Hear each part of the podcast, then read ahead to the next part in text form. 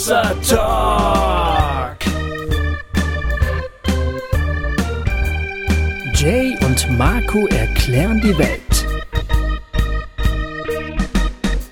Liebe Hossa Talk-Hörende, liebe Hörerinnen und Hörer, herzlich willkommen zu einer neuen Folge eures Lieblingspodcasts mit Jay und mir. Schön, dass ihr wieder dabei seid. Halli, hallo. Oh, auch nicht schlecht. Ja, wir haben äh, heute wieder äh, eine Gästin. Dazu gleich mehr. Bevor wir in äh, dieses spannende Gespräch und dieses spannende Thema reinspringen, ist auch witzig am Anfang immer so zu tun, als wüssten die Hörerinnen das noch nicht, ne? weil die sehen es ja schon am, am, Titel und an der Folgenbeschreibung. Egal. Ähm, bevor wir in dieses Gespräch reinspringen, äh, noch ein paar obligatorische Ansagen. Genau. Ähm, und zwar vor allem Termine. Äh, wir wollen gerne zu euch kommen und mit Hossa Talk Live ein bisschen unterwegs sein im Frühjahr. Vom 12. Äh, bis zum 14. Mai haben wir uns gedacht, wären wir gerne ein bisschen miteinander on the road. Und wenn ihr Bock habt, das zu hosten, uns zu euch einzuladen, zu einem Hossa Talk Live Event, zu einem Regio-Treffen oder beidem ähm, oder was ihr sonst vielleicht noch für Ideen äh, habt, dann schreibt uns doch gerne eine Mail an info at hossa-talk.de und sagt, ähm, wo wir, wo wir hinkommen sollen. dann, dann, werden wir das, dann werden wir das miteinander organisieren und klären. Und ähm, da habe ich richtig Bock drauf. Jawohl. 12. bis 14.05. Und äh, der nächste Termin, der anzusagen ist, nicht minder aufregend. Jay, was, äh, was machen wir denn nächstes Jahr an Ostern? Nächstes Jahr Ostern machen wir mal wieder eine Reise nach Israel. Eine, eine Hossael-Reise sozusagen. Hossa, Hossael-Reise. Ja, wir hatten damals, äh, wir haben das ja schon dreimal gemacht äh, und wir haben dann immer den, immer den Hashtag Hossael mit dem dazugehörigen Jahr äh, ge, ge, ge, ähm, genutzt sozusagen. Ja, also auf jeden Fall ähm, über Ostern äh, zusammen, Hossatag Hörende, äh, Marco und ich, auf nach Israel und dort eine tolle Zeit erleben. Ähm, wir sagen das jetzt schon an, weil wir brauchen natürlich also natürlich wird die Reise nur stattfinden, wenn wir genügend Leute haben, die mitmachen. Und so ist es jetzt, würde ich sagen, noch ein Save, to, save the save Date. The date. Noch, ja. noch kann man sich nicht anmelden, aber da könnt ihr es euch schon mal eintragen. Ähm, und dann, wenn die Anmeldekisten irgendwie alle klar sind, dann verkündigen wir das auch hier und dann könnt ihr euch ganz schnell anmelden, damit, äh, damit das Ding voll wird und äh, auch stattfindet. Das wäre auf jeden Fall schön. Also auf jeden Fall, für mich sind diese Israel-Reisen, da denke ich total gerne dran zurück. Das waren einfach tolle Erfahrungen überhaupt mit dem Land, aber auch natürlich mit euch, mit unseren äh, Hörenden, ähm, HörerInnen. Das war einfach toll. Ja, ich war ja noch nie da, von daher freue ich mich ja doppelt und dreifach, das dann direkt in so einem Rahmen mal ja. zu machen. Ja, genau. Das ist nämlich schon auch äh, auch, auch, auch, eine besondere Erfahrung in so einer Truppe. Also, ne, ich meine, man kann ja äh, Israel-Reisen kann man ja mit jedem kirchlichen Anbieter äh, machen. Aber ich verspreche, mit uns äh, ist es nicht nur besonders tief, sondern auch besonders lustig. ja, ich glaube, das Versprechen können wir halten, auf ja. jeden Fall. Das, äh, so weit würde ich mich auch aus dem Fenster lehnen. Genau. Das wären so die Termine, die wir ansagen wollten. Hast du noch was? Ja, äh, ich wollte einfach nur noch mal äh, auch unsere App erwähnen. Also unsere Hossa Talk App. Ähm, wir vergessen das immer wieder zu sagen, aber wenn du Kontakt zu Menschen suchst, die ähnlich denken wie du oder was du hier auf Hossa Talk so äh, mitkriegst, dann ist die App eine super Sache, um sich zu, zu vernetzen. Kann, kannst du entweder Android oder ähm, ähm, Apple dir aufs Smartphone laden als App oder sie über den Webbrowser benutzen. Äh, findest du auf unserer Homepage ähm, über den Reiter App, glaube ich, oder Hossa App oder so. Äh, auf jeden Fall, äh, und dann meldet man sich an und kann sich dort eben vernetzen mit anderen äh, HörerInnen ähm, und kann sich sozusagen dort oder kann auch, ein, keine Ahnung, Dinge empfehlen. Äh, bei, ihr habt irgendwie eine tolle Veranstaltung einfach mal da reingestellt, dann kriegen das die Menschen, die diese App benutzen, mit und das ist doch alles ganz schön. Ja, und zum letzten einfach nochmal äh, erwähnen, dass man uns unterstützen kann. Zum Beispiel könntet ihr euch in unserem Shop eine Hossa Talk Tasse kaufen. Oder ein Hossa Talk T-Shirt oder ein Hossa Talk Hoodie. Ich glaube, unseren Shop haben wir schon seit einem Jahr nicht mehr angesagt oder so. Wir sind, äh, wir sind eine, ihr wisst ja, wir sind eine PA-Vollkatastrophe. Deswegen schütten wir das dann immer äh, einmal im Jahr äh, und wenn wir dran denken, auch dreimal im Jahr alles über euch aus. Aber äh, irgendwie müssen wir ja überleben. Deswegen könntet ihr uns äh, unterstützen, indem ihr euch schöne Dinge in unserem, in unserem Hossa-Shop äh, kauft. Ähm, schaut euch das mal an. Oder ihr unterstützt uns, indem ihr uns eine äh, Review schreibt bei Apple iTunes, die Folge liked und teilt. Ähm, oder indem ihr uns, äh, keine Ahnung, einen kleinen Betrag eurer Wahl überweist. ähm, geht per PayPal oder per Überweisung. Man kann da auch Daueraufträge einrichten, wenn man will. Äh, wir, wir sperren uns da nicht, sondern freuen uns über jeden, der unsere Arbeit hier mit Hossa Talk äh, unterstützt. Und das sind schon einige. Äh, an dieser Stelle wieder mal echt vielen, vielen, vielen, vielen, ja, vielen Dank. Vielen, vielen Dank. Das, das ist einfach so schön, dass wir von euch immer wieder bedacht werden. So, und das wär's glaube ich. Das wär's. Ja, vielleicht noch eine Ergänzung. Ihr könnt natürlich auch, das vernachlässigen wir vielleicht im Moment auch ein bisschen, ihr könnt natürlich auch äh, jederzeit äh, Themenvorschläge oder vielleicht mhm. auch äh, Gästinnenvorschläge uns äh, schicken oder äh, ne, Fragen von euch, über die wir mal äh, reden sollten. Das natürlich jederzeit auch sehr gerne. Kann man bestimmt auch über die App machen, weiß ich gerade gar nicht, aber ansonsten auch über also die Webseite. Zumindest kann man uns da anschreiben, aber es geht natürlich auch über die Webseite oder einfach info at hossa-talk.de. Eine Mail, die kommt dann am klarsten an. Ich hoffe, ihr habt gemerkt, dass wir äh, uns dieses Jahr wirklich Mühe geben, äh, den Gäste- und vor allen Dingen Gästinnenanteil zu erhöhen, äh, weil das im, im, im, im letzten Halbjahr doch etwas, äh, etwas mau war an der Stelle. Äh, und deswegen freue ich mich jetzt total, dass das geklappt hat und die Caroline Bader bei uns ist. Ähm, übrigens war das auch ein Wunsch einer Hossa Talk-Hörerin. Ähm, Caroline, erstmal herzlich willkommen. Schön, dass du da bist. Hallo, herzlich willkommen. Schön bei euch zu sein. Die Geschichte will ich ganz kurz erzählen. Äh, es hat nämlich mal jemand aus dem Schweizer Hörfunk ein Interview mit dir gemacht.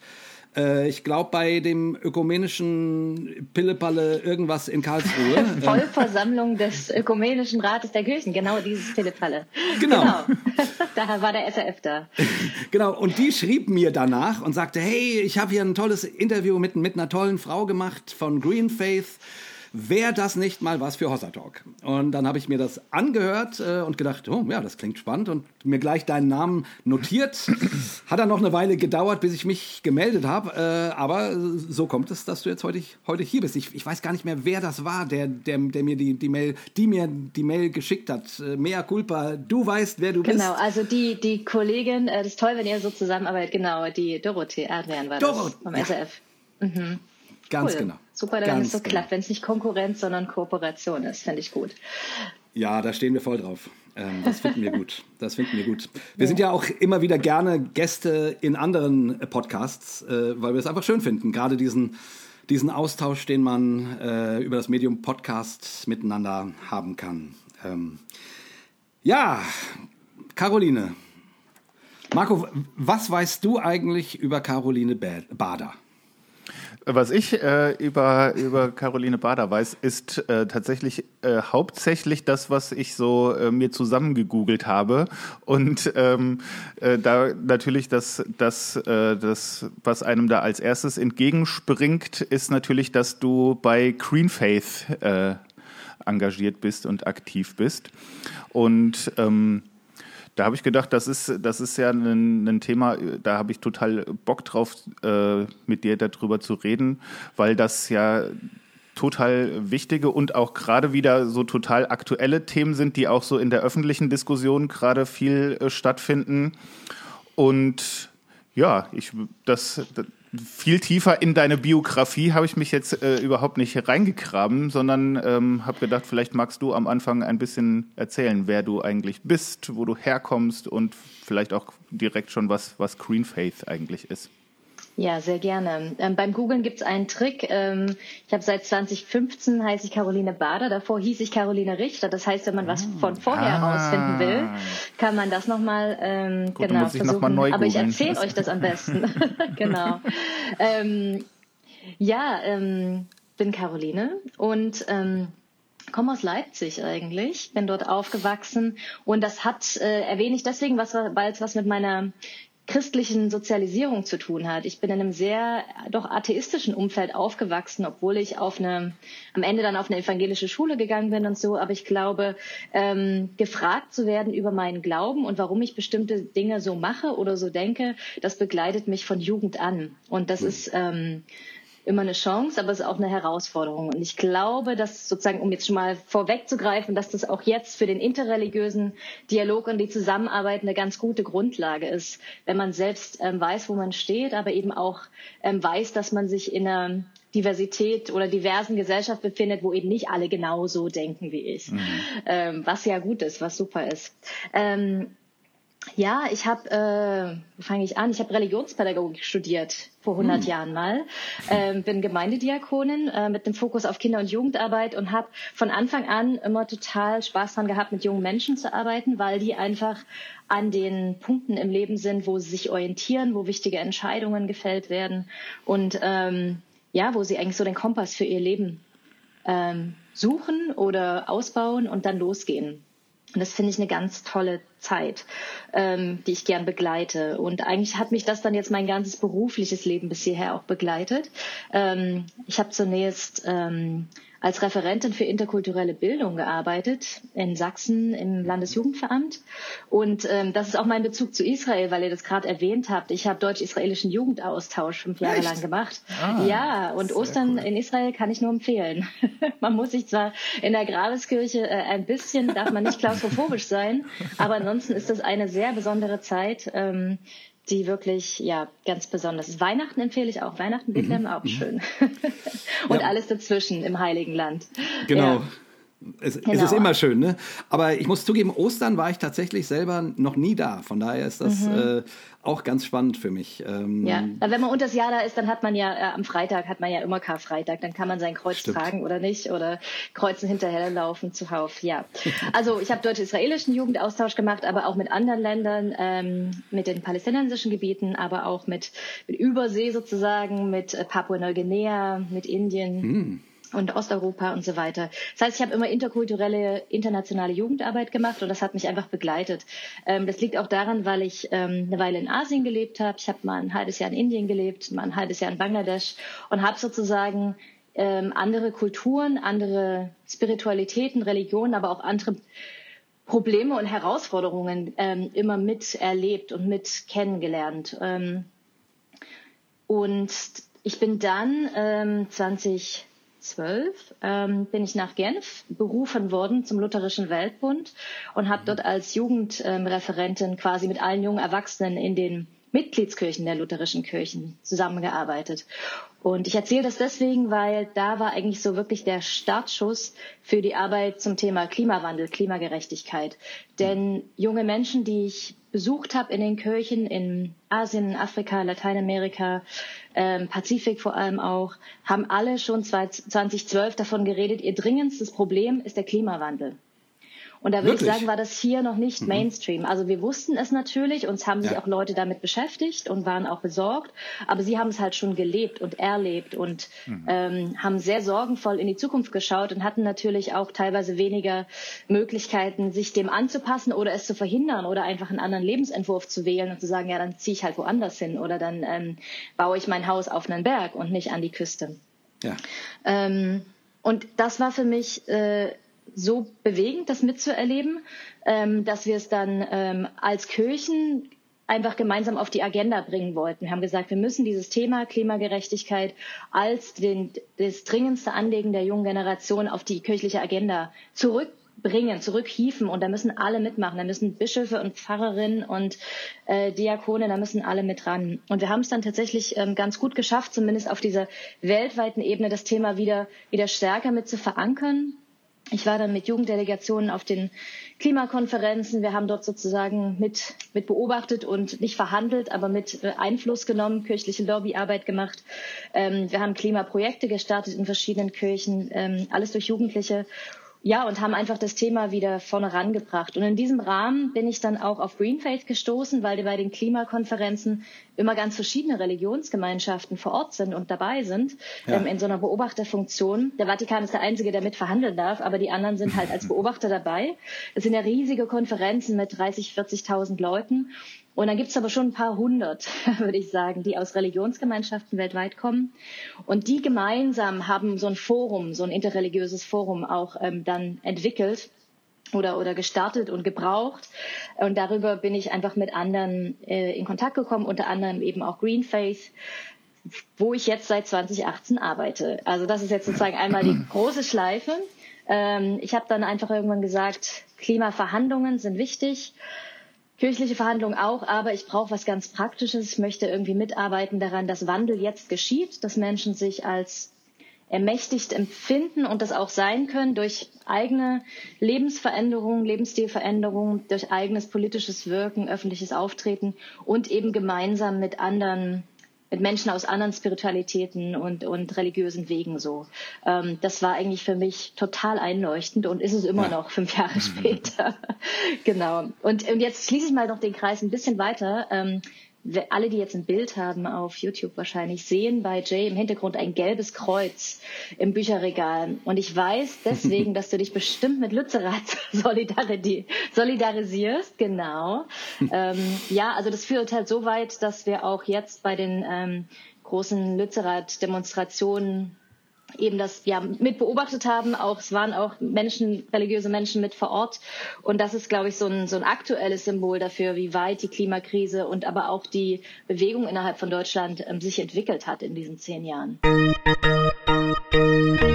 Wo du es jetzt angesprochen hast, dann steigen wir doch da mal ein und machen und drehen dann noch mal eine, äh, einen Weg zurück, weil es natürlich auch gerade so aktuell ist. Also wir, wir nehmen heute am 31.01. auf. Äh, ne, das ist, äh, das kann gut sein, dass der, dass der Talk noch ein bisschen braucht, bis er erscheint, aber einfach damit ihr seht, wie nah wir sozusagen an dem, an dem ganzen Thema sind, terminlich, äh, als das hier durch die ganzen ähm, die großen Demonstrationen waren und auch die, äh, die Frage, wie sich die Polizei verhalten hat und so weiter und so fort. Das ist gerade sehr aktuell. Wie, wie geht's dir denn mit dem, mit dem Thema Lützerath? Und wie ist, die, ist die Klimabewegung jetzt komplett frustriert? Wie, wie, wie ist die Stimmung gerade?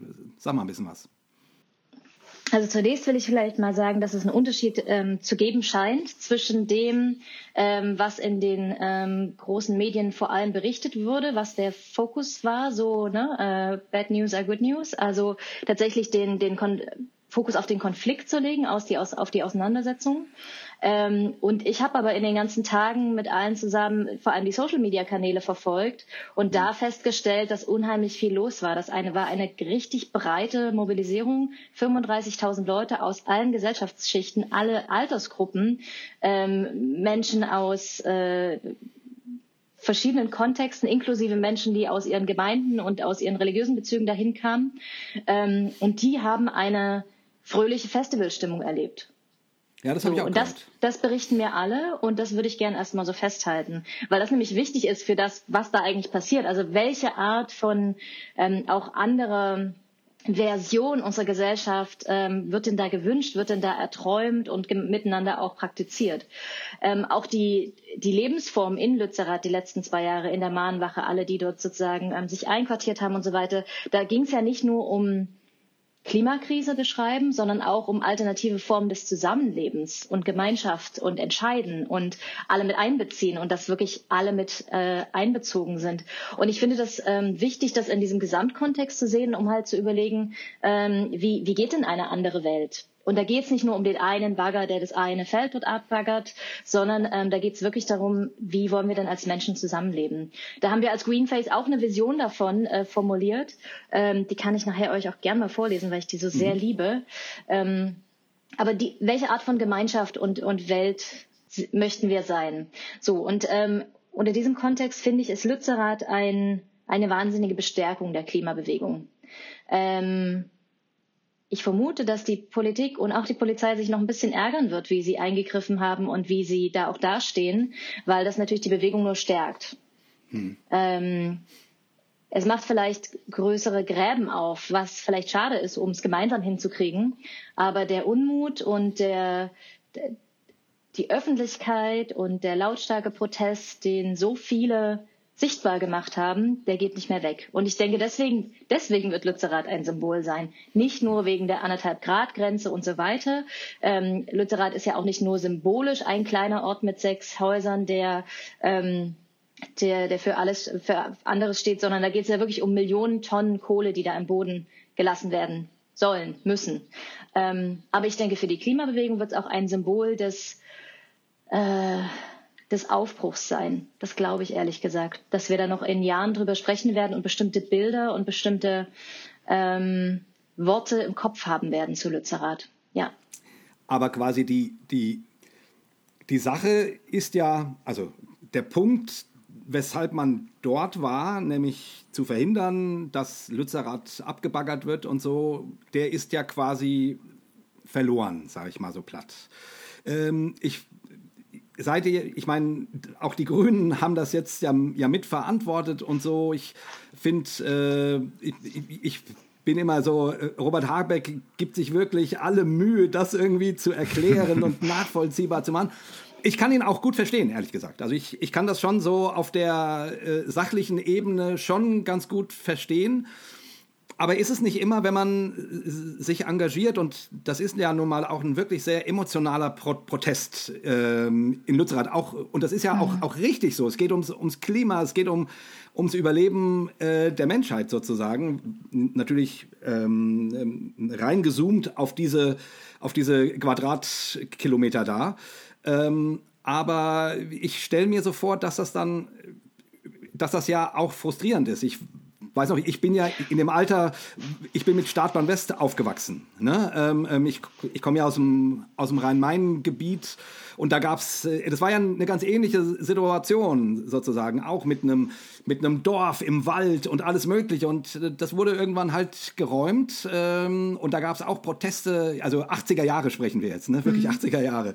Äh, und das war ein, ein Hoch der Umweltbewegung.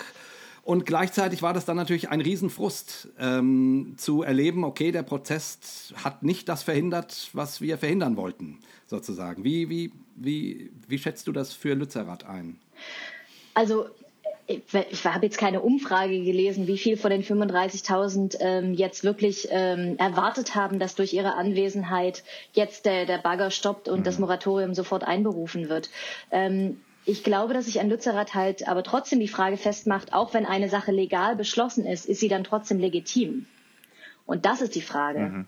Also und deswegen auch der Kampf um Lützerath, um zu sagen, ihr habt das alles gerichtlich und äh, und politisch durchgebracht, aber es ist deswegen trotzdem nicht okay. Es ist trotzdem falsch und das wollen wir hier sagen. Und da mhm. braucht ihr kurz oder lang dafür, bis ihr das versteht, aber es ist nicht okay.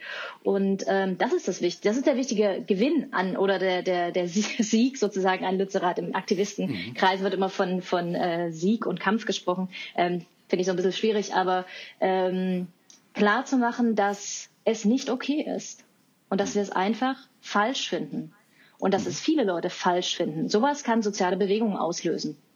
Und das ist so eine unheimliche Kraft, so eine People Power, die davon ausgeht, die dann, glaube ich, doch eine ganze Menge macht. Insofern bin ich eigentlich, ich persönlich, ähm, jetzt nicht frustriert oder enttäuscht, weil die Erwartung nicht unbedingt war, dass jetzt der Bagger gestoppt wird mit einer Rose oder so, sondern ähm, dass man es sichtbar macht. Es ist aber natürlich, ähm, es gibt jetzt verschiedene ähm, also gerade die Leute vor Ort sind, sind da noch, noch viel näher dran. Es gibt jetzt verschiedene Initiativen, um das vielleicht ähm, auch doch noch zu stoppen. Also die, die, äh, der Ruf nach einem Moratorium, der laut wurde, übrigens auch durch kirchliche ähm, äh, Positionen und Statements, äh, Miserior, die Kirche dort vor Ort und so weiter. Ähm, auch die EKD hat sich jetzt geäußert dazu, also ein Moratorium einzufordern. Zum anderen gibt's ähm, gerichtliche Verfahren, die jetzt doch noch angestrebt werden. Einige Grundbesitzer wollen das Land dahinter jetzt doch nicht verkaufen. Also es gibt schon noch immer so verschiedene ähm, äh, möglich. Also ich glaube, es wird alles ausgelötet, was man was man tun kann, äh, ausgelotet. Ähm, und trotzdem ist die wichtige Botschaft, glaube ich, durchgekommen, dass das nicht okay ist. Mhm. Und es gab diese Deutschland-Umfrage irgendwie zwei Tage später, wo die, die Mehrheit, ich glaube 58 Prozent halt gesagt haben in Deutschland, die Kohle soll in, im, im, im Boden bleiben in Lützerath. So, mhm. und das ist so eine Trendwende, die ist halt wichtig. Mhm. Ähm, damit Menschen verstehen, dass es halt nicht nur fiktiv ist, Klimawandel und was wir damit zu tun haben und was unser Handeln heute damit zu tun hat, sondern dass es ganz konkrete Schritte jetzt sind, die wir tun oder halt unterlassen. Ähm, und dafür braucht es gesellschaftlichen Druck und um den bin ich sehr froh, dass der immer breiter wird. Und ich ja. glaube, es gab vor Lützerath noch nie äh, so einen, einen Ort, ein Symbol in Deutschland, was da so zentral war. Und, und darum bin ich äh, sozusagen froh, weil das, ähm, ja, froh ist ein blödes Wort, das klingt zynisch für viele wahrscheinlich. Ähm, aber das finde ich wichtig, ja. dass es das gibt. Ja. Ja, ich finde das total spannend, wie du das nochmal einordnest, weil ich habe da auch viel drüber nachgedacht und dachte dann so, also was, was, was bringt denn jetzt konkret so ein breiter Protest, wenn eigentlich schon von vornherein klar ist, dass das jetzt nichts konkret in der Situation verändern wird. Ne? Ist es nicht schon von vornherein furchtbar frustrierend, sich dann da, dahinzustellen, tagelang, wenn man am Ende weiß, dann gehen wir wieder nach Hause und äh, haben, haben das nicht erreicht, was wir erreichen wollten. Aber so wie du das jetzt beschreibst, da habe ich wirklich auch ähm, drüber nachgedacht, dass man könnte ja sagen, ja, das ist halt nur ein Symbol, ne? aber ich glaube, gerade in dieser Situation sind sowas wie Symbole oder so, so, so Orte, auf die man sich dann auch später wieder beziehen kann und hinter denen man sich auch so ein Stück weit ähm, zusammenziehen kann, total wichtig irgendwie auch. Also ja. auch da ist es, scheint mir es ja auch, äh, es ist auch wieder, fast wieder so eine, so eine Storytelling-Frage. Ne? Also dass man, man braucht irgendwie Bilder und Narrative und, und Orte und Symbole, mit denen man dann vielleicht auch was manchmal sehr Abstraktes irgendwie wieder fassbar und, und, und sichtbar machen kann. Deswegen das, ähm, das finde ich, fand ich sehr spannend an deiner Ausführung. Und vielleicht noch zwei Punkte dazu. Also zum einen ähm, beschreiben Leute aus der Klimabewegung, dass es noch nie so viel ähm, Zusammenhalt und Kooperation zwischen den verschiedenen Bewegungen gab. Das gab es noch nie. Mhm. Also es waren wirklich alle dabei. Das ist total wichtig so, dass sie keine Grabenkämpfe da dazwischen stattfinden, sondern dass sich alle mit einbringen und sagen, okay, da stellen wir uns irgendwie dahinter. Ähm, und das ist ein großer Erfolg. Ähm, eine zweite Sache, weil du gerade von Narrativen auch sprichst. Ich glaube, wir haben ja alle so im Kopf, ähm, so Bilder, die irgendwie so ein Turning Point in der Geschichte waren. Mhm. Ähm, ich kann einen eigenen biografischen sagen, weil ich dazu immer den meisten Bezug habe. Ähm, ich komme aus Leipzig, habe ich vorhin erzählt, und ich war ein kleines Kind, als die Montagsdemonstrationen in Leipzig waren. Und ich habe ja. noch, das ist eine meiner frühesten Erinnerungen, da war ich vier, wie ich auf den Schultern meines Vaters mitgelaufen bin. So, ich fand damals die Kerzen schön, das habe ich mich dran erinnert. Mhm. So halt im Herbst und alle Leute hatten Kerzen und so weiter. Aber ähm, auch heute noch wird gesagt, die Wende war sozusagen äh, ein oder das Narrativ, was erzählt wird, ist sozusagen, es gab die Gebete, es gab die Montagsdemonstration und dann gab es die Wende. Und natürlich gibt es da noch andere Gründe, wirtschaftliche Gründe, politische, außenpolitische Gründe und so weiter. Aber die Geschichte, die auch in den Leuten fortlebt und die auch wirklich sie ermutigt, ähm, ist diese Geschichte der Montagsdemonstration. Und für mich stimmt das mhm. total. Dieses Gefühl, okay, wir konnten das zusammen erreichen. Ich habe da noch nicht viel dazu beigetragen, aber ich habe einen Bezug dazu. Und ähm, diese diese People Power, also diese Kraft von Bewegungen, ähm, ich glaube, dass die auch von Lützerath ausgehen wird. Ah, cool. Ähm, mhm aber trotzdem jetzt nochmal, auch wenn das jetzt schon echt äh, noch weiter reingezoomt ist, äh, seid ihr über die Grünen super frustriert? Also wie, wie, wie, ist die, ich, ich bin ja, ich, ich bin ein sehr pragmatischer Mensch. Ne? Meine Frau engagiert sich bei den Grünen, ähm, ist, ist Parteimitglied. Ich, äh, ich bin von meinem, äh, also von meiner politischen Überzeugung ähm, Grün, Grünenwähler und so. Und ich bin aber auch ein pragmatischer Mensch. Ich denke irgendwie, ja, Politik muss gemacht werden und Kompromisse müssen geschlossen werden. Und irgendwie, eigentlich finde ich, die machen das ganz gut äh, insgesamt, weil es halt irgendwie äh, ja praktiziert werden muss. Aber äh, jetzt mal du bist ja jetzt hier direkt Aktivistin. Also wenn ich jetzt mal jemanden vom Mikro habe, äh, wie, wie ist, also äh, keine Ahnung, verbrennt ihr jetzt Bilder von äh, Habeck und Baerbock oder äh, wie, wie ist eure, euer Gefühl? Also ich kann nicht für ganz Greenface sprechen, weil wir wirklich ein sehr diverser Haufen sind. Und ich habe ähm, von, unseren, von unseren Leuten ganz Verschiedenes gehört. Manche sind so frustriert, gerade die vor Ort, und sind so enttäuscht, dass sie aus der Partei ausgetreten sind, falls sie da Mitglied waren. Und dass sie wirklich ja. aktiv in den Widerstand gehen und da auch an Aktionen teilnehmen. Andere sagen, pragmatischer Ansatz, Realo-Ansatz, ähm, ja, wenn nicht die Grünen, wer soll es denn dann machen? Ähm, ja. Es gibt diesen Spruch, perfect is the enemy of good, ne? Also etwas perfekt machen zu wollen, ist das, ist das Gegenteil von es gut zu machen. Ähm, ich weiß nicht. Es ist halt wichtig, glaube ich, dass wir ähm, als Bewegung und als Aktivisten halt diese Utopie und die Vision hochhalten und dass die Politik es umsetzt. So, wir müssen nicht genau das Gleiche denken oder sagen. Wir dürfen schon zwei verschiedene mhm. Funktionen haben in der Gesellschaft. Aber unsere Funktion ist immer wieder daran zu erinnern und zu nerven und die vielleicht die vielleicht nicht der Elefant, aber die Stechmücke zu sein, die immer nervt und immer sirrt und sagt, aber hier noch und da noch. Ähm, weil mhm. wenn man sich dann den Koalitionsvertrag anschaut, ne, äh, der ist eigentlich ähm, besser als die vorigen, würde ich mal sagen. Ich würde nicht sagen, er ist perfekt. Ich würde nicht sagen, er ist ausreichend, aber er ist gut, ähm, weil er plant, dass ähm, Deutschland Emissionen einsparen soll, und zwar 65 Prozent bis 2030. Ähm, und denn die Pläne, die es dafür gibt, ähm, und auch das Klimapaket, ähm, die würden das erreichen so. Also es gibt irgendwie einen Fahrplan. So, jetzt ist die Frage der Umsetzung. Ja. Wird das so umgesetzt? Und was kommt da alles dazwischen? Ähm, da kommt Corona dazwischen, da kommt der Ukraine-Krieg dazwischen, ähm, da muss man irgendwie doch auf einmal Gas woanders noch neu beschaffen oder LNG-Terminals äh, bauen und so. Ähm, das heißt, die praktische Politik, die macht gerade tatsächlich keine Fortschritte im Sinne des Klimaschutzes. Und das frustriert wirklich. Das ist wirklich ärgerlich, weil, ähm, und das ist, glaube ich, das Hauptproblem. Die Klimakrise wird nicht als Krise anerkannt. Hm. Also wir haben ja jetzt gemerkt in den letzten Jahren, dass manche Krisen sehr schnelles politisches Handeln ähm, erzwingen können oder ermöglichen können. Ne? Wer hätte gedacht, dass es einen Lockdown in Deutschland geben kann?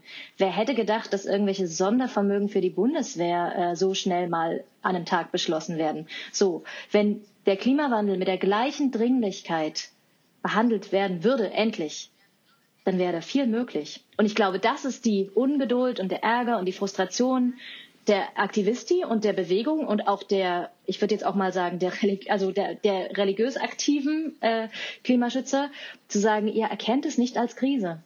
Und es sind manchmal auch so Worte, ne? Vor drei Jahren haben wir noch Klimawandel gesagt mhm. und jetzt, jetzt ist Klimakrise zu sagen wichtig, mhm. weil es wirklich um jedes Jahr geht. Und ähm, Klar, Weltuntergangsszenarien ähm, gefallen nicht allen Leuten oder schmecken nicht allen, aber es ist schon entscheidend, ob man jetzt was macht oder in zehn Jahren. Es ist wirklich entscheidend. Und ich habe dann wiederum mhm. persönlich vor Augen die Leute in, ja, in Bangladesch, wo ich eine Weile gelebt habe, da wird ein Drittel des Landes einfach unter Wasser stehen. Und ich hatte jetzt zu tun mit, mit äh, Freunden in Pakistan, wo auch, wo, wo jetzt durch die, durch die große Flut letztes Jahr ein Drittel des Landes tatsächlich unter Wasser steht. Und das sind Leute, die können nicht sagen, ah, dann, wie gesagt, ziehe ich mal um oder ich, äh, ich, ich kaufe mir halt ein neues Haus. Ich habe Menschen erlebt, die haben dreimal nacheinander innerhalb von einem Monat ihre Slumhütte wieder aufgebaut, wieder die gleichen Metallstäbe und Plastikplatten drüber gelegt, weil sie nirgendwo anders hatten, wo sie hingehen können.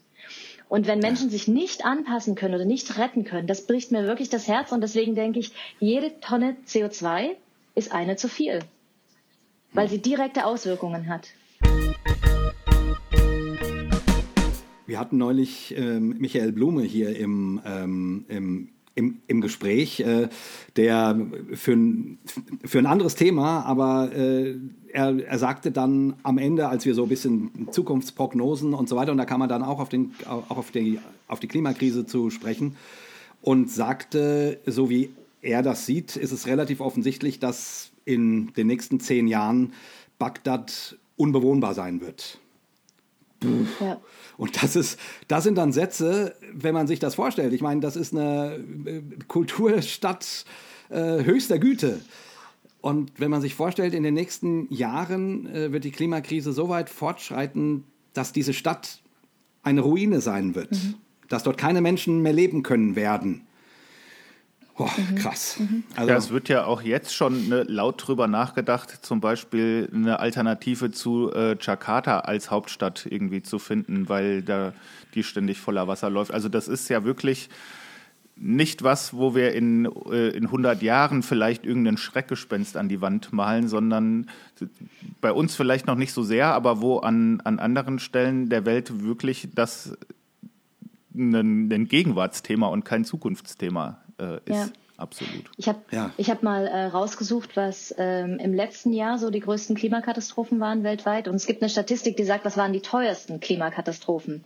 Das ist natürlich vor allem in Ländern, wo dann auch teurer Besitz zerstört ist. Ähm, deswegen kommen manche, an, manche Länder wie Pakistan da eher, eher weiter unten auf der Liste. Aber nur mal um so eine Dimension davon zu kriegen, was letztes Jahr schon wieder alles los war, ähm, sind sozusagen äh, klimabedingte extreme Wetterphänomene, so wird es genannt, ne? ähm, die über drei Milliarden äh, Dollar Schaden angerichtet haben. Hurricane Ian, USA und Kuba, 100 Milliarden Dollar. Die Dürre in Europa, wow. die haben wir alle irgendwie in Bezug dazu gehabt, 20 Milliarden Dollar. Die Überschwemmung in China, 12,3 Milliarden. Dürre in China, 8,4 Milliarden. Das wusste ich zum Beispiel gar nicht, dass es die gab, die Dürre. Hm. Ähm, so, und dann auf Platz 6 die Flut in Pakistan, 5,6 Milliarden. So, das sind die, die Kosten. Das klingt natürlich sehr kalt, so die Kosten. Aber es wird immer gesagt, wir können uns die Anpassung oder die Umsetzung der Klimamaßnahmen nicht leisten. Wir kämpfen ganz sehr für Klimafinanzierung und auch für Ausgleichsmaßnahmen, wie zum Beispiel Deutschland in andere Länder machen muss, weil wir halt eine historische Verantwortung haben. Ähm, und dann wird immer gesagt, ja, das Geld haben wir nicht so richtig. Es ist viel teurer, nichts zu machen viel, viel teurer. Hm. Und das verstehen hm. mittlerweile andere Sektoren, wie zum Beispiel Versicherungen, die bestimmte Sektoren fossile Energien zum Beispiel oder auch bestimmte Länder, die vom Untergang bedroht sind, wirklich vom Untergang, also Tuvalu als, als, als Beispiel, ähm, einfach gar nicht mehr versichern, weil das Risiko viel zu hoch ist und die das einfach ja. berechnen, dass das für sie nicht lukrativ ist. So, und ich finde, daran sieht man ein bisschen, wie, dass es ja doch ähm, nicht nur so eine Fiktion ist oder so ein apokalyptischer Film oder so. Das hätte man vielleicht vor 20 Jahren noch sagen können, ja, okay, vielleicht. So, aber mittlerweile sind wir an dem Punkt, wo es alle wissen. Es kann keiner sagen, er weiß es nicht ähm, aber wo das Handeln nachhinkt irgendwie. Ähm, ja, und dann vielleicht kommen wir da noch später im Gespräch drauf. Dann ist natürlich die Frage, was machen wir denn jetzt eigentlich damit? Also sind wir motiviert durch Weltuntergangsszenarien oder sind wir durch, motiviert vielleicht durch Utopien oder Visionen, die wir haben von einem anderen mhm. Leben? Ähm, wie viel Steuerungsmacht haben wir da vielleicht auch noch oder wie können wir da auch selbst noch gestalten? Ähm, aber ich wollte nur mal diese, diese, diese paar Zahlen doch noch nennen, um zu verdeutlichen, dass es halt nicht Pillepalle ist. Ne? Also, äh, ja. falls es irgendwer noch denkt. Ja, Genau, ja, danke. Das ist, äh, ich denke, wir müssen das immer wieder hören. Ich meine, wir leben hier im Schlaraffenland muss man einfach so sagen. Aber selbst hier, wenn man dann die Flutkatastrophe im Ahrtal anschaut ja. und so weiter ja. und so fort, das ist ja, es holt uns ja trotzdem auch ein. Ja. Und ich denke dann auch oft, wenn die Politik eben sagt, oh, zu teuer oder äh, man müsste bla oder äh, keine Ahnung, die äh, FDP sagt, wir können uns ein, eine ein Tempolimit, äh, das brauchen wir nicht. So, und dann, und dann denke ich immer, naja, ähm, den Ärger, den wir mit der ganzen Klimakrise kriegen, der wird so hoch sein, dass ihr euch irgendwann noch mal danach sehen werdet, dass das Thema ein Tempolimit war, genau. sozusagen, ja. weil, weil, weil, weil alles andere so viel in Zahlen teurer und menschlich äh, so viel furchtbarer wird und so viele Menschen unter dieser ganzen Katastrophe, ähm, keine Ahnung, wie die, die, die ganzen Flüchtlinge bei uns vor der Tür stehen werden mhm. ähm, und, und, wir, und wir entweder äh, die totalen Arschlöcher sind, die einfach alle Schotten dicht machen ähm, und so richtig eklig werden äh, müssen oder wir einen Weg finden, das damit umzugehen, hoffe ich, ja, um, um sozusagen in einer, in einer menschenwürdigen Art und Weise mit dieser ganzen Geschichte umzugehen. Aber das wird unfassbare Verwerfungen mit sich bringen. Ja. Und dann ist das Gejammer über Tempolimit äh, also einfach Quatsch. So, also ich ich, ich naja, finde es total ähm, wichtig, dass du das sagst. Ne? Diese Verwerfung, auch diese Spannungen innerhalb der Gesellschaft, die, die da eigentlich erwartbar sind. Wir haben ja jetzt andere Krisen auch schon erlebt, die aber dann zeitlich begrenzt sind. Ähm, das ist ja beim Klimawandel nicht so, dass der dann so einen Endpunkt hat. Ähm, das ist tatsächlich auch was, worüber ich mir viele Gedanken mache. Also wie, wie wird sich denn Gesellschaft verändern? Wie wird sich denn jeder Mensch dazu verhalten? Mhm. So, und was haben wir da auch für eine Verantwortung als als gläubige Menschen, als Menschen, die Werte mhm. haben, die eigentlich bestimmt, denen bestimmte Sachen des, des Zusammenlebens total wichtig sind. Ähm, ich glaube, dass wir auch da eine ganz, ganz wichtige Funktion haben, nämlich ähm, also Sachen nicht nur zu sagen, sondern eben auch zu leben. Auch in dem schon zu wissen, dass es wahrscheinlich ähm, äh, anstrengender und schwieriger wird, dass, der, dass wir vor mehr Dilemmata stehen und dass wir ähm, natürlich auch mit persönlichem Verzicht leben lernen müssen. Ähm, das finde ich ganz spannend. So was kann da eigentlich jede Religion dazu beitragen? Und, und wir arbeiten da auch viel dazu bei Greenface, sozusagen das rauszuarbeiten. Was sind denn diese äh, tiefliegenden Glaubensüberzeugungen und Werte, die uns da tragen und die wir im besten aller Fälle auch wirklich leben können, so. Und dass die vielleicht nicht nur äh, raubtierkapitalistisch sind oder ich denke nur an meins oder ich beschütze nur das, was ich habe oder oder oder meine Kernfamilie oder so, ähm, sondern was kann uns dann auch darüber hinaus beflügeln, so ne, äh, eine größere ja. Vision zu haben. Ja, darf ich an der Stelle, Aber, darf ich an der Stelle mal die Vision vorlesen, die wir haben, weil ich, ich liebe die so. Ja, bitte, unbedingt.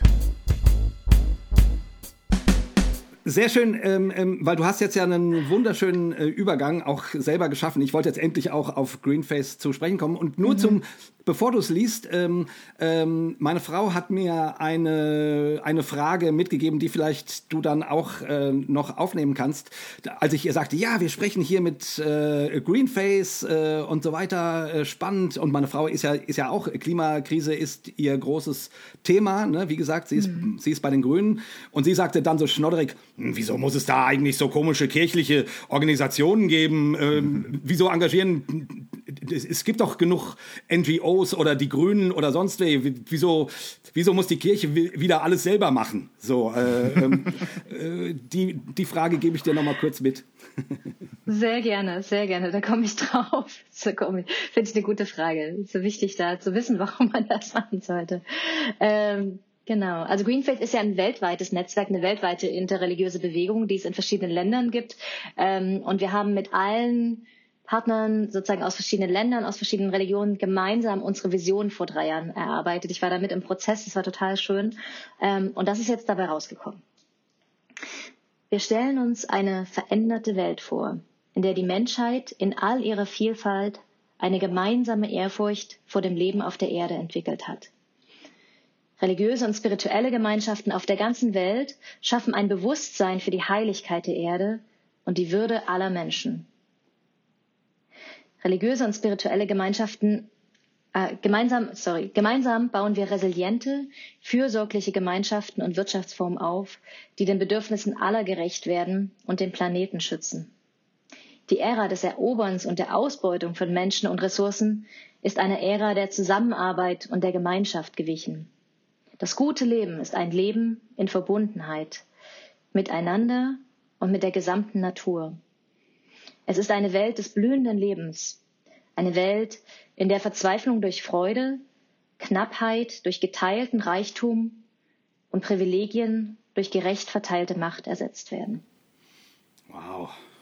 Sehr, sehr Amen, schön. oder? Ja. ja, ganz toll. Ich, äh, ich habe auch, oder ich unterhalte mich immer mal wieder auch so mit äh, unseren Freundinnen und Freunden von Micha Deutschland darüber und wir sagen immer, ähm, wir müssen solche Utopien formulieren. Ne? Auch wenn wir wissen, die, die, die erreichen wir vielleicht nicht heute oder morgen, aber es muss so, einen, es muss so, eine, so eine Formulierung geben, nach der man sich ausstrecken kann, die zum, zum Weiterträumen erstmal einlädt irgendwie. Und das finde ich, habt ihr ganz fantastisch äh, ja. auf den Punkt gebracht. Naja, und es ist ja auch ein Stück weit, und damit beantworte ich vielleicht für dich die Frage meiner Frau, aber du kannst es dann gleich auch noch selber tun. Ich meine, wenn man meinetwegen an das biblische Zeugnis denkt und nimmt sich so einen Text wie die Bergpredigt. Ne? Da, also es gibt ja wahrscheinlich kaum einen Atheist, der sagen würde, ja, Bergpredigt, alles scheiße. Sondern die meisten Menschen würden sagen, ja, oh, wow, was da formuliert ist, wenn man danach leben würde, das wäre schon toll. Gut, nicht jeder Punkt, mag manche Punkte geben, wo Leute aussteigen oder wie auch immer, aber grundsätzlich würden die meisten sagen, ja, das ist ein guter Text, das ist eine gute Vision sozusagen. Und ich denke, es ist schon immer die Aufgabe von, von Religion, ähm, Formulierungen zu finden, die die Menschen nach vorne denken lassen und die die Menschen, den, die den Menschen irgendwie eine Vorstellung davon geben, wie ein, ein, ein gutes, ihr habt das ja gutes Leben genannt, das finde ich ganz mhm. fantastisch, ein, wie ein gutes Leben ein gutes Miteinander, ein gutes äh, Füreinander möglich ist, sozusagen. Und von daher ähm, Julia, das ist meine Frau, wenn du das jetzt hörst, es, ich äh, höre deinem Mann ab und zu mal zu, dann musst du nicht so blöde Fragen stellen. Nee, ich finde aber, dass die blöd ist, finde ich nicht. Ich finde, die ist wichtig und die ist gut. Ähm, und ich würde auch sagen, ähm, es ist ja nicht entweder oder. Ne? Ich finde aber, ähm, dass Menschen, die religiös oder spirituell sind, sich nicht engagieren und sich nicht für das Thema interessieren. Das geht nicht, tatsächlich. Mhm. Weil nämlich weltweit über 80 Prozent der Menschheit religiös oder spirituell ist und einer Religionsgemeinschaft zugehörig ist. Und das heißt, dass wir uns alle damit beschäftigen, auseinandersetzen müssen. Mhm. Ähm, und also das ist sozusagen, finde ich, die, die, die, die Pflicht, finde ich irgendwie schon, weil es ist ja ein Thema unserer Zeit. Dazu müssen wir uns irgendwie verhalten. Und da gibt es natürlich ganz, ganz viel. Da geht es erstmal um die Theologie und was heißt es eigentlich für uns und so weiter. Wie, wie legen wir auch die, Zeit, die Zeichen der Zeit aus? Ähm, und dann hat es natürlich auch was damit zu tun, ja, was haben wir dann vielleicht eventuell für einen Auftrag oder für eine Aufgabe dann innerhalb dieser Welt? Ja.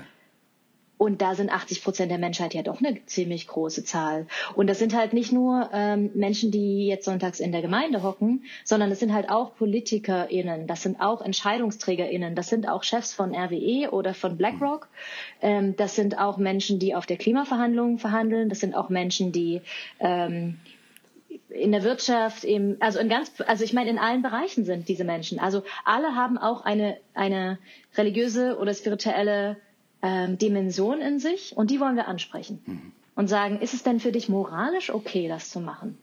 Was sagt dir denn dein Glaube dazu? Und ich bringe jetzt mal ein Beispiel. Ähm, ein bisschen weiter weg aus New York. Da hat Green Faith eine Aktion organisiert vor der Hauptzentrale von BlackRock. Das ist der größte Vermögensverwalter weltweit. Ähm, das heißt, sie haben viel, viel Geld, was sie verschieden einsetzen können. Und wir gemeinsam mit vielen anderen wollen BlackRock dazu auffordern, dieses Geld nicht in fossile Energien einzusetzen. Mhm. Ja, also das Geld ab, den Geldhahn zuzudrehen. Ähm, und eine Taktik ist tatsächlich, ähm, den CEO Larry Finkstein an seine eigenen Werte zu erinnern. Und deswegen haben wir jetzt schon öfter Aktionen gemacht ähm, am Haupteingang von BlackRock in, in New York, in Manhattan, wo religiöse, spirituelle Menschen aus verschiedenen Religionen, Religionen, aber angeleitet von der Jewish Community, also von der jüdischen Gemeinschaft in, äh, in New York, mit Rabbinern vorne dran, singend und betend in diese Zentrale einziehen und dort sagen, wir beten für dich, dass du die richtigen Entscheidungen triffst. Cool. Wir erinnern dich daran, dass die Erde heilig ist. Wir erinnern dich daran, dass es einen Schabbat gibt, ähm, dass die Erde auch ruhen muss und auch wir Menschen. So. Und die, diese Rabbiner waren bereit, sich von der Polizei irgendwann abführen und äh, in Arrest sperren zu lassen. Aber die, also die, ihr versteht, ne, die Art und Weise, also jemand an, an seine eigenen ähm, Werte und Glaubenssätze zu erinnern, das ist halt total stark. Und das ist, das soll auch nicht nur genutzt werden, sondern das erweckt einfach in andersrum. Ich glaube, wir haben als religiöse Menschen auch andere Visionen, Versionen von Welt und Alternativen zur Welt als die, die wir sehen. Mhm. Und das gibt uns eine große Kraft. Es gibt uns die Freiheit, uns was anderes vorstellen zu können.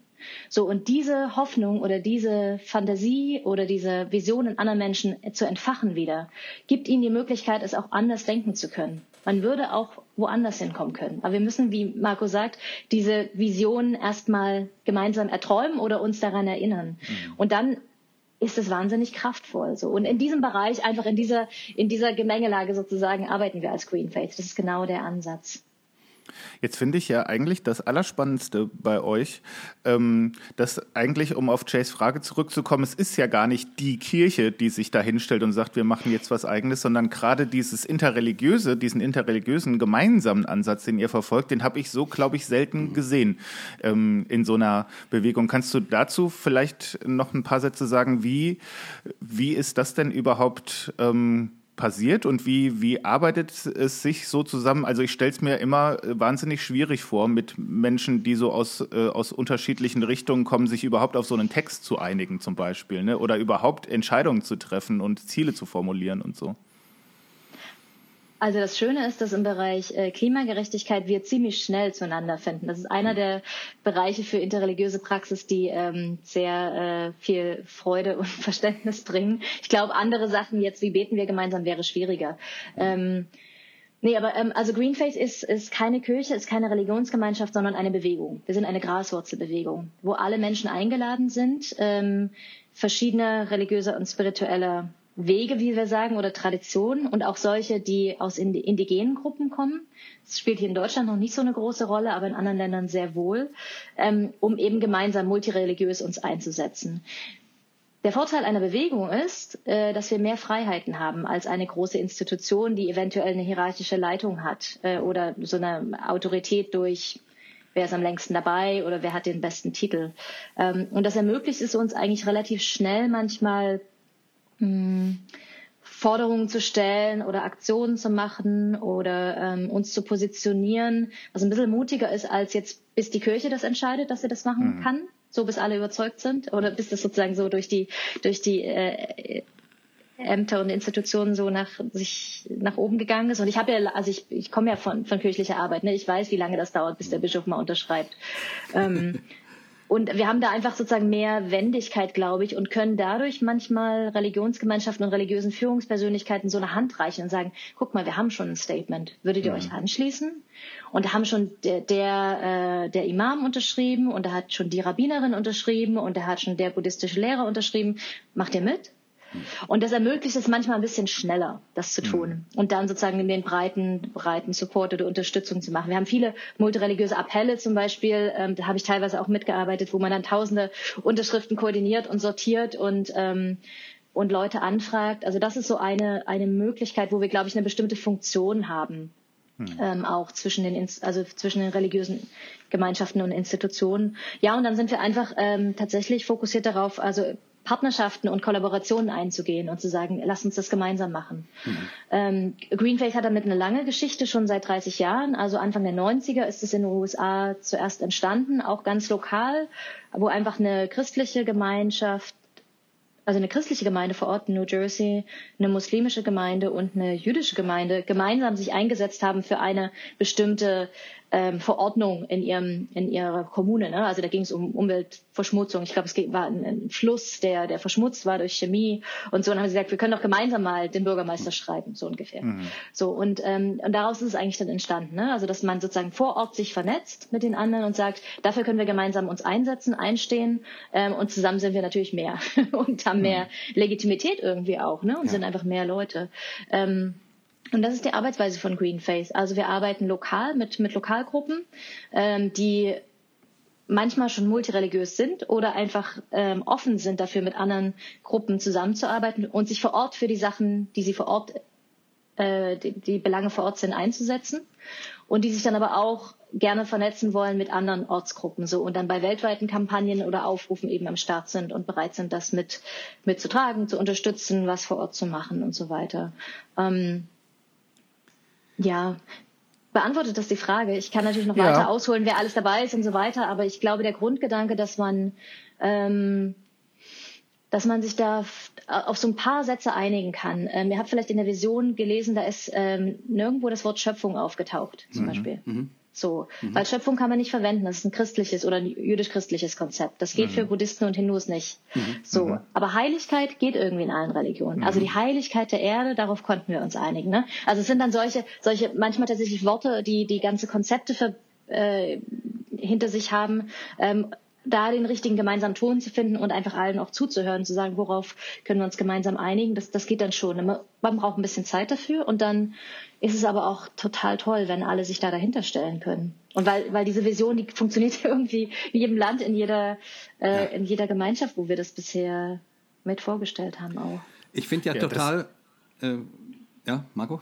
Nee, ich finde das, ich find das äh, wirklich ganz fantastisch, weil dieser pragmatische äh, Teil davon, der leuchtet mir ja total ein. Ne? Wenn man sich halt äh, breit vernetzt, dann hat das natürlich auch mehr Power, wenn man was macht.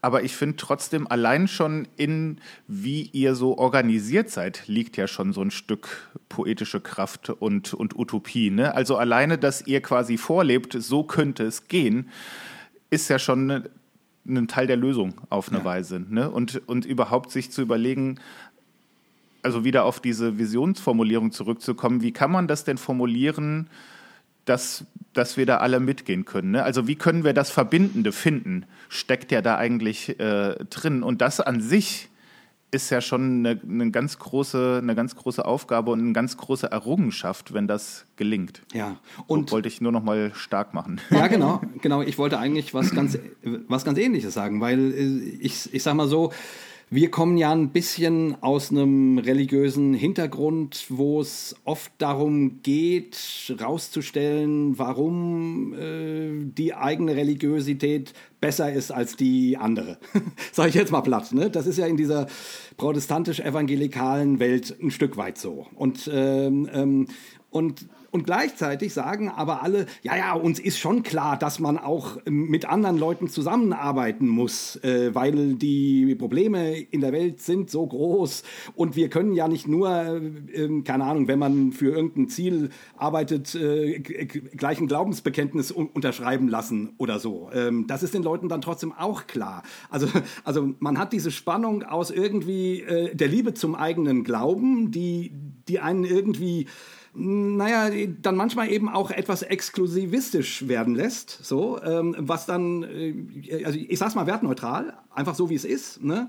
und einen dann äh, hindert daran, sich mit Menschen anderer Religionen an einen Tisch zu setzen oder so. Gleichzeitig weiß man aber, dass man so in einer globalen Welt nicht existieren kann. Mhm. Und, und ich finde, ihr macht das ganz, ganz fantastisch vor.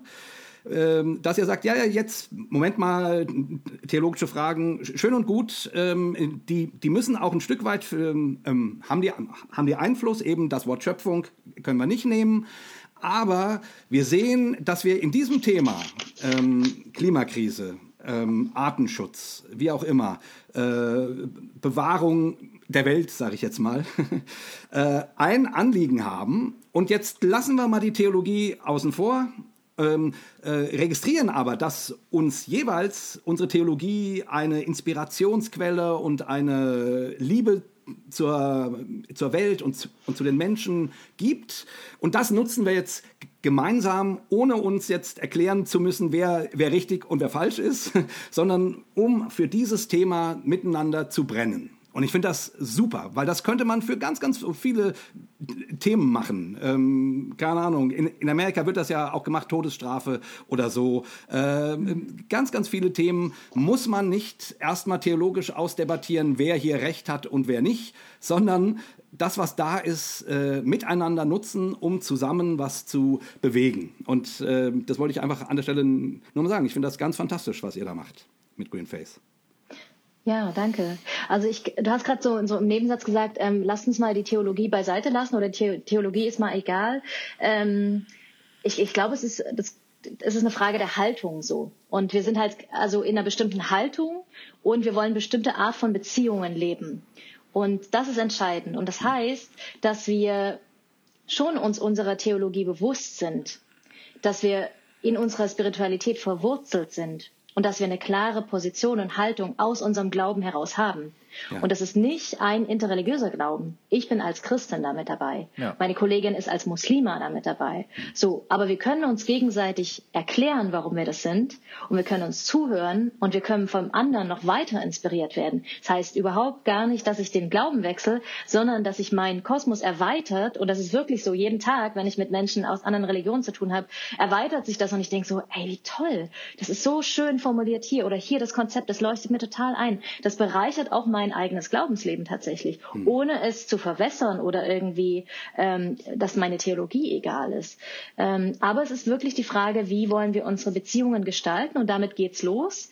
Ähm, wir haben so ein, so, ein, so ein Modell davon, dass sozusagen drei Bereiche verändert werden müssen, damit wir dahin kommen zu dieser Vision. Und der erste Bereich ist die persönliche Transformation. Das heißt, was sagt mir meine, oder wie lebe ich meine Spiritualität und wie lebe ich meine Beziehungen und wie lebe ich mein Leben? So, wie lebe ich mein Leben? Da kommen wir dann auf Lebensstil und wie viel verbrauchen wir eigentlich, wie viel nehmen wir uns, ohne es zu geben und so weiter. Aber es ist eben auch das, wie lebe ich die Spiritualität? Und bei Greenface, wir, wir starten jedes Meeting mit, mit einem Gebet oder mit einem Impuls. Ähm, die, die Spiritualität ist immer der Anfang so. Und das muss nicht die gleiche sein, aber wir, wir lassen sie vorkommen. Hm. Ähm, der zweite Bereich ist die institutionelle Veränderung. Wir sind alle Teil, als Individuum Teil einer Gruppe, einer Gemeinschaft, einer organisierten Form. Und ob das jetzt die Gemeinde ist oder der, die äh, äh, Bürogemeinschaft oder die Schule oder die Uni, aber wir sind irgendwie Teil einer Gemeinschaft so. Und diese Gemeinschaft können wir mit verändern. Die kann klimagerechter werden. Die kann sich mit Themen beschäftigen. Die kann, was heißt Umweltmanagement machen, grüner werden. Die kann ähm, sich einsetzen für bestimmte Themen als Gruppe. So. Und der dritte Teil ist die systemische Veränderung. Hier ist es tatsächlich so, wir stellen manche Systeme in Frage, die wir gerade sehen, die einfach nicht gerecht sind, die nicht solidarisch sind, die nicht ähm, den Menschen und die Erde in ihrer Heiligkeit im Blick haben. Und die hm. fordern wir heraus. Mit verschiedenen Taktiken, machen wir mit Demos, wir machen es mit kreativen Aktionen, wir manchmal beten wir auch für die Leute so. Ne? Also es gibt ganz verschiedene Formen, aber da ist es so, dass wir sagen, das System muss sich auch verändern. Und es ist aber so, dass diese drei Bereiche alle irgendwie vorkommen müssen. Das heißt, wenn jemand jetzt nur auf die Demo geht aber sich zu Hause wie ein Arschloch verhält, ist es irgendwie auch nicht förderlich. Oder wenn jemand nur betet allein und nie seiner Gemeinde was davon erzählt, dass ihn diese Themen bewegen oder dass, dass sie total verzweifelt ist über, über den Klimawandel oder über die nächsten Generationen, die es nicht mehr so gut haben wie wir. So, also es muss verbunden sein und wir, wir eröffnen einfach, und das ist unsere Arbeitsweise, verschiedene Zugänge zu einem dieser drei Themen und sagen, wo fangen wir an? So, und dann schau mal, wie kommst du zum nächsten Bereich? Was, was steht dir für dich als nächstes an? Und das ist nicht gewertet, welcher Bereich ähm, äh, wichtiger oder, oder gut, ich würde jetzt mittlerweile schon sagen, drängender ist der Systemwandel, aber mhm. ähm, dass sozusagen einer weniger wert ist, sondern wir müssen uns als Menschen mit all diesen drei Bereichen auseinandersetzen. Das ist ein Modell, da können mir jetzt andere widersprechen, die vielleicht vier Dimensionen haben oder so. Aber für mich ist es hilfreich, um das, ähm, um das zu erklären, dass es ein, ein ganzheitliches Konzept ist um dahin zu kommen. Äh, ist die Gefahr nicht aber auch, also frage ich jetzt mal ganz, äh, das ist ja, sind ja alles sehr herne ethische Ansprüche. Ähm, also ist die Gefahr nicht auch, dass man, dass man irgendwie in dem Ganzen dann sehr ausbrennt? Ich meine, ein, also ich sage es jetzt mal echt äh, ein bisschen provokant, ein Gutmensch zu sein ist ja ganz schön anstrengend. ganz schön schwierig. Da stimme ich zu. Stimme ähm, ich zu. Also weißt du, was ich meine? Äh, wie, mhm. wie, und wenn man das jetzt auf diese drei Bereiche äh, umlegt, ich meine, das ist ja quasi das gesamte praktische Leben, das Private, das in der engeren Gemeinschaft, in der man in irgendeiner Form lebt und dann das äh, von, von dem System, wo man als, äh, keine Ahnung, als äh, bundesdeutscher Bürger äh, Teil ist. Also wie, wie, äh, wie schützt ihr euch davor, nicht, also ja. nicht auszubrennen oder nicht irgendwann ähm, ja, also weißt du, was ich meine? Ja. Aufzugeben. Du, ich, auf jeden Fall, ich, und ich danke dir, dass du das Thema ansprichst. So, Burnout innerhalb der Klimabewegung allgemein ist ein großes Thema. Und ich weiß nicht, ob es ein Tabuthema noch ist, aber es ist, betrifft viele. Und ich kann dir an der Hand ganz viele Kollegen abzählen in den letzten zehn Jahren, was ich beobachtet habe. So, also man kann sich abkämpfen daran und man kann verzweifeln, man kann frustriert sein. Ich kenne auch Leute, die ausgestiegen sind, die halten es einfach nicht mehr aus. Und ich stehe auch jeden Tag auf und habe irgendwie mit diesen Klimafakten oder so zu tun oder mit der nächsten Katastrophe. So, also es ist jetzt nicht so ein happy clappy Job, ne? Ja. Ähm, und auf der anderen Seite bin ich total dankbar, dass ich meinen Glauben mit in diese Arbeit einbringen darf, weil ohne den wäre es echt schwer. So, als Christin, als Protestantin habe ich einen, einen Glauben und einen Gott, der nicht von mir verlangt, perfekt zu sein. Und der auch nicht sagt, du musst das hinkriegen, sondern ich halte diese gute Welt in den Händen. Ich halte auch dich in den Händen. Tu mal deinen Teil, nutz mal deine Talente, nutz mal das, was, was ich dir mitgegeben habe. Aber du bist nicht allein dafür verantwortlich. Und das, das tröstet wirklich.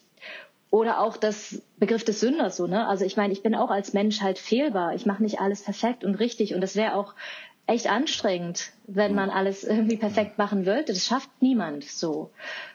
Aber ich bin mir dessen bewusst, dass ich den Auftrag habe, es zu versuchen meinen Schritt zu gehen. Es ist schlimmer, gar keinen Schritt zu gehen, als zu sagen, oh, ich mache nicht gleich alle tausend Schritte auf einmal. Das Losgehen ist wichtig.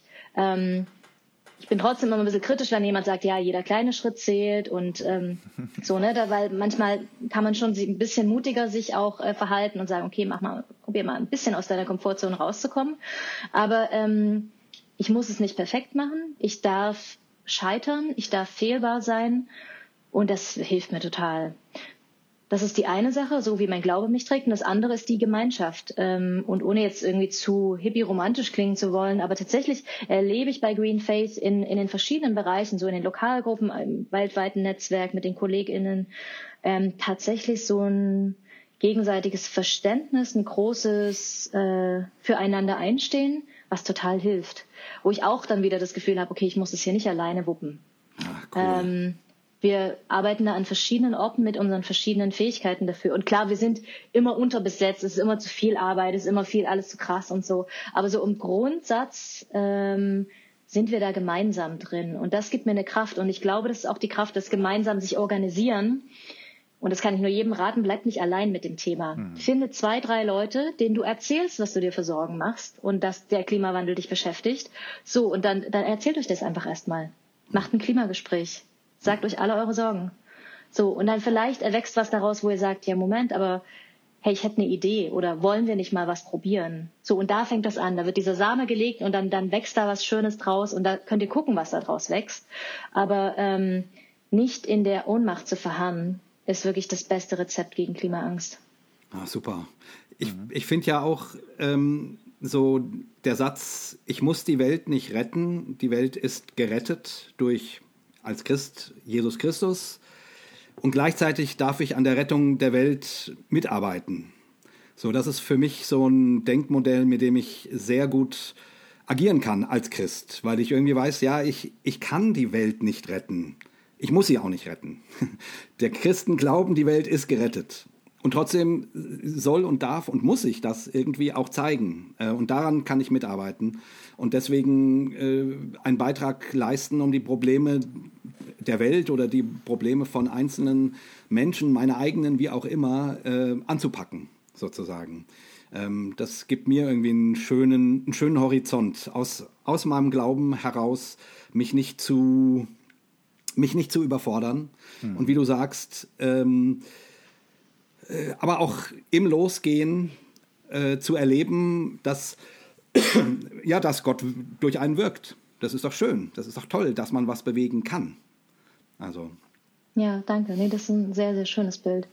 Ich glaube, dass ja auch jeder, jeder Mensch ein bisschen verschiedene Zugänge hat, also seine eigene, genau. sozusagen seine eigene Geschichte dazu hat oder auch seine eigene Emotionen dazu hat. Ähm, und da ist tatsächlich ein, ein wichtiger Schritt, dass man äh, darüber sich erstmal klar wird. So, warum bist du denn? Warum, warum äh, äh, ist es für dich wichtig und was macht es mit dir? Ähm, manche Leute reagieren auch einfach mit Wut. Und ich finde, das ist auch okay als Emotion, mhm. weil das ist auch Voll. eine Antriebskraft. Ähm, ich glaube, Angst ist keine starke Antriebskraft, aber sie, sie, sie macht ganz schön viel mit uns so. Sie paralysiert vielleicht ein bisschen mehr. Ähm, ich, ich mag sehr, was Papst Franziskus gesagt hat ähm, in Laudato Si, ähm, dass wir die Aufgabe haben, die Gleichgültigkeit zu bekämpfen und dass das eigentlich ja. auch eine Sünde mhm. ist. Und das treibt mich zum Beispiel sehr an so, es ist mir nicht egal. Ich mache die Augen nicht zu. Ich weigere mich, die Augen zuzumachen. Ja. Und ähm, ich habe hier gerade vor mir liegen äh, Galater 5, 22. Die Frucht des Geistes ist Liebe, Freude, Friede, Langmut, Freundlichkeit, Güte, Treue, Sanftmut, Selbstbeherrschung. So, und das ist so super, das ist doch ein Kompass fürs Leben so. Und das ist alles das, was nicht Gleichgültigkeit ist. So. Mhm. Sondern ich, ich fühle, ich agiere, ich handle aus Motiven heraus, ähm, aber ich, es ist mir nicht egal. Und vielleicht dieses Egalsein, das ist vielleicht auch eine, eine Sache, die es wirklich zu überwinden gilt. Ja. ja.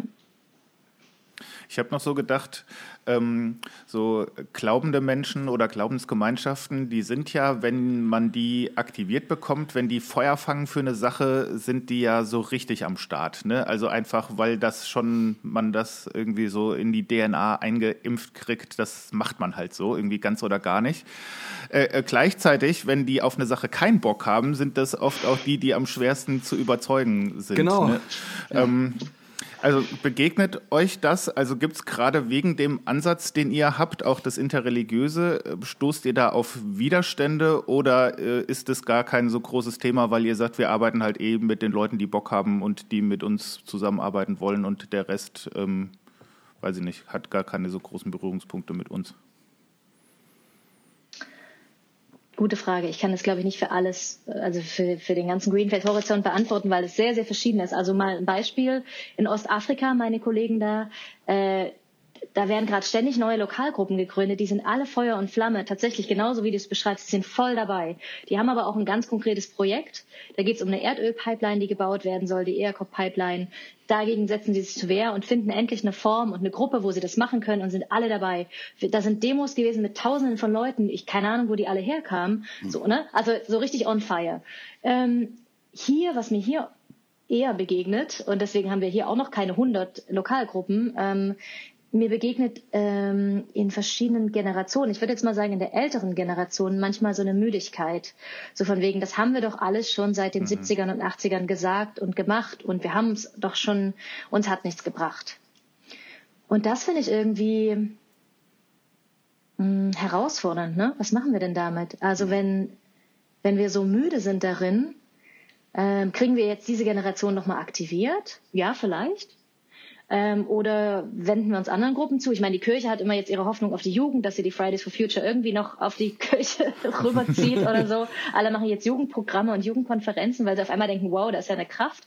Ähm, da sind ja ganz viele, da sind ja auch manche KonfirmandInnen dabei oder so. Ähm, aber ich glaube, man muss der Generation, die jetzt sich damit beschäftigen will und die jetzt besorgt ist und jetzt an ihre eigene Zukunft denkt oder auch an die Zukunft ihrer anderen Generationen, Großmutter für Future und so weiter, ähm, denen den Raum geben, auch was zu gestalten. Und da haben wir manchmal die Herausforderung, dass die Strukturen und die Programme innerhalb der großen Institutionen ein bisschen verkrustet sind und dann wird gesagt, ja, das haben wir doch schon vor zehn Jahren probiert, hat auch nicht geklappt oder mhm. das haben wir schon alles schon mal gemacht, das braucht ihr euch jetzt nicht nochmal damit beschäftigen. Nee, wir müssen die Räume dafür geben und das sollen die Leute auch selbst gestalten dürfen. Ähm, und da habe ich noch nicht die, das, das Patentrezept dafür. Und wenn ihr es habt, dann schickt uns gerne Nachrichten. Ähm, aber also das, das, das, spüre ich, das kriege ich mit. Aber ich möchte mal noch ein, ein anderes Beispiel bringen. Ähm, wir haben hier in Deutschland einen Fokus darauf, also insgesamt als Green Faith, aber auch in Deutschland einen Fokus darauf, die Minderheitenreligionen zu stärken in dem Thema. So, in Deutschland sind 60 oder 70 Prozent sind Christen, ne? So, was ist mit den anderen? Das heißt, wir haben es ganz bewusst, möchten wir mit den muslimischen Communities arbeiten, haben ganz tolle muslimische Partner mit dabei bei Green Faith, ähm, mit den jüdischen äh, Gemeinden, mit den Bahai, mit den buddhistischen äh, Netzwerken und so weiter.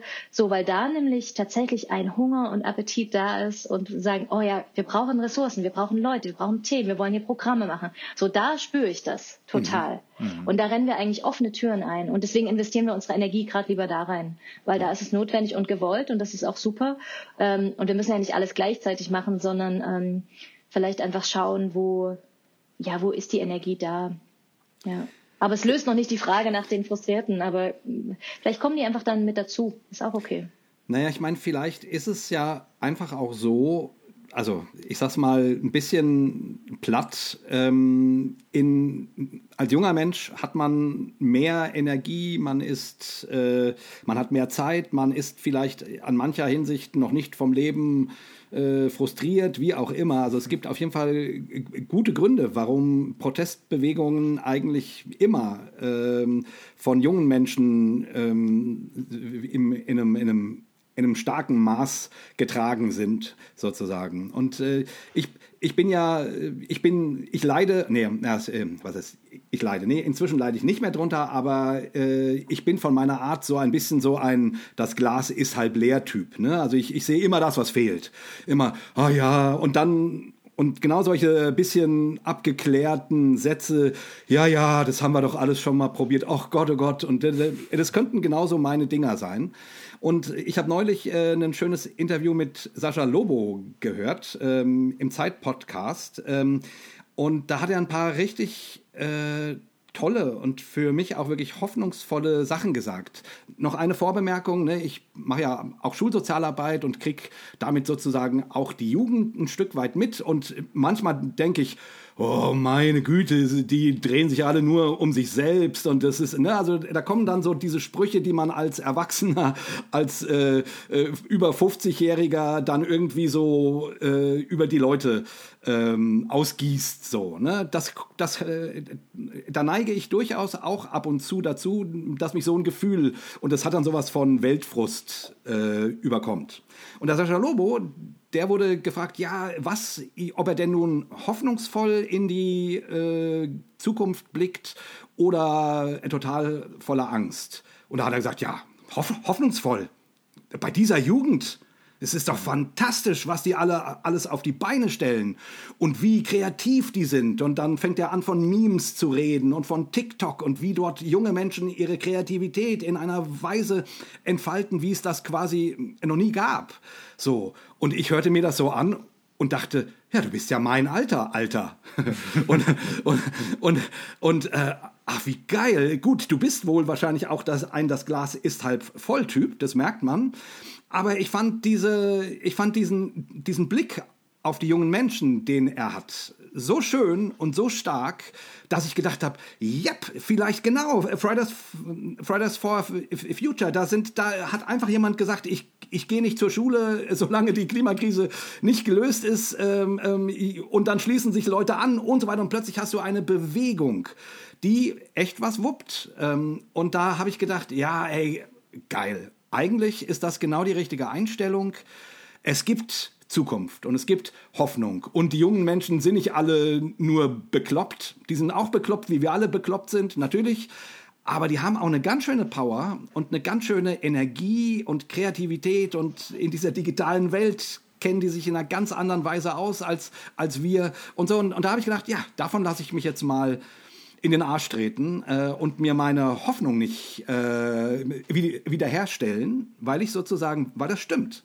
Man kann da sehen, ähm, junge Menschen äh, wollen was bewegen und die sind gar nicht alle so politikverdrossen, wie wir immer tun. Vielleicht Parteien verdrossen, aber nicht unbedingt Engagement verdrossen. Hm. So. Ja. Und vielleicht institutionsverdrossen auch, ja. tatsächlich. Ich, ich, äh, super, danke, dass du das Beispiel bringst. Und vielleicht ist es auch, ähm, vielleicht kann man es ein bisschen vergleichen mit, ne, wie wir sozusagen zwischen, äh, mit verschiedenen Religionen und Spiritualitäten so zusammenarbeiten, braucht es das, glaube ich, auch genauso zwischen den Generationen. Ich bin ja sozusagen, komme ja auch von der Jugendarbeit, aber ich finde immer dieses Wir und Sie und Ihr und die Jugend und so, das finde ich irgendwie ganz schwierig. Genau. Ähm, so, die Kraft der Jugend ist, dass sie den Status quo in Frage stellen können.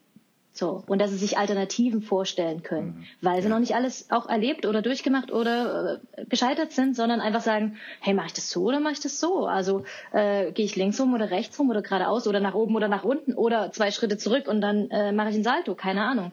So. Ähm, das heißt, sie können sich Alternativen vorstellen und sie haben Kraft die, und, und Ideen und auch Gemeinschaftssinn, das einzusetzen. So. Aber es wird dann manchmal so schnell gesagt, ja, dann machen die, lass die mal alles machen. So.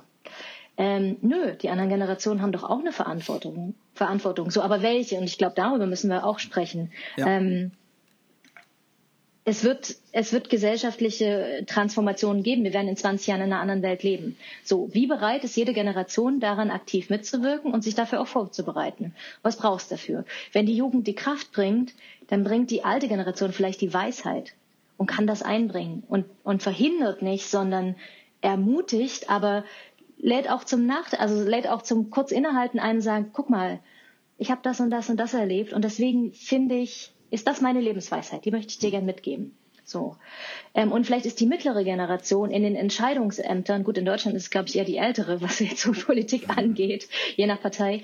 Ähm, so, aber diejenigen, die jetzt Entscheidungen treffen, können die das irgendwie mal von ihrem eigenen Kontext absehen und an die älteren und jüngeren Generationen denken.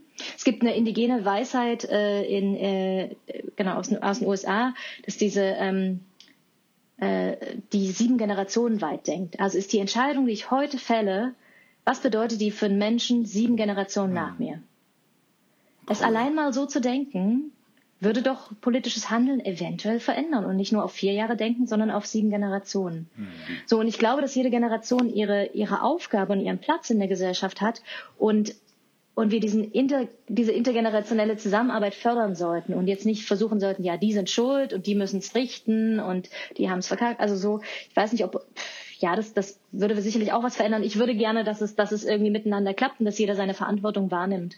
Ähm, und das heißt aber einfach jetzt, und darauf drängt die junge Generation zurecht, dass diejenigen, die jetzt Entscheidungen treffen, eben die nicht nur für ihre eigene Generation treffen, sondern gerade auch für die junge Generation. es ist wunderbar, dass letztes Jahr der, äh, das Bundesverfassungsgericht diesen Entscheid getroffen hat, dass die zukünftigen Generationen ein Recht haben, gut zu leben. Ja. So, Völlig richtig. So, und dann müsst ihr euch verdammt nochmal dran halten und da was machen. Und auch deswegen Lützerath so, weil nämlich da dieses Recht eingeschränkt wird durch die Folgen. Ja, und das zusammenzudenken finde ich wichtig und das eröffnet auch neue Räume. Lustigerweise haben wir bei Green Faith, du hast gesagt, die Jungen haben Zeit. Ähm, ja, die Rentner auch. Also tatsächlich unsere Lokalgruppen, die wir haben, sind entweder junge Leute oder Pensionäre. Total witzig. Ähm, und aber die miteinander haben sich auch was zu erzählen, ne? Ähm, das ist ja. eigentlich ganz cool. Stark. Also das holt mich total ab, dieser ganze integrative Zusammenkommen, äh, gemeinsame Perspektiven und Ziele formulieren. Und äh, also das finde ich äh, in, in allem, was du erzählt hast, wirklich den ganz, ganz starken, wichtigen äh, Aspekt.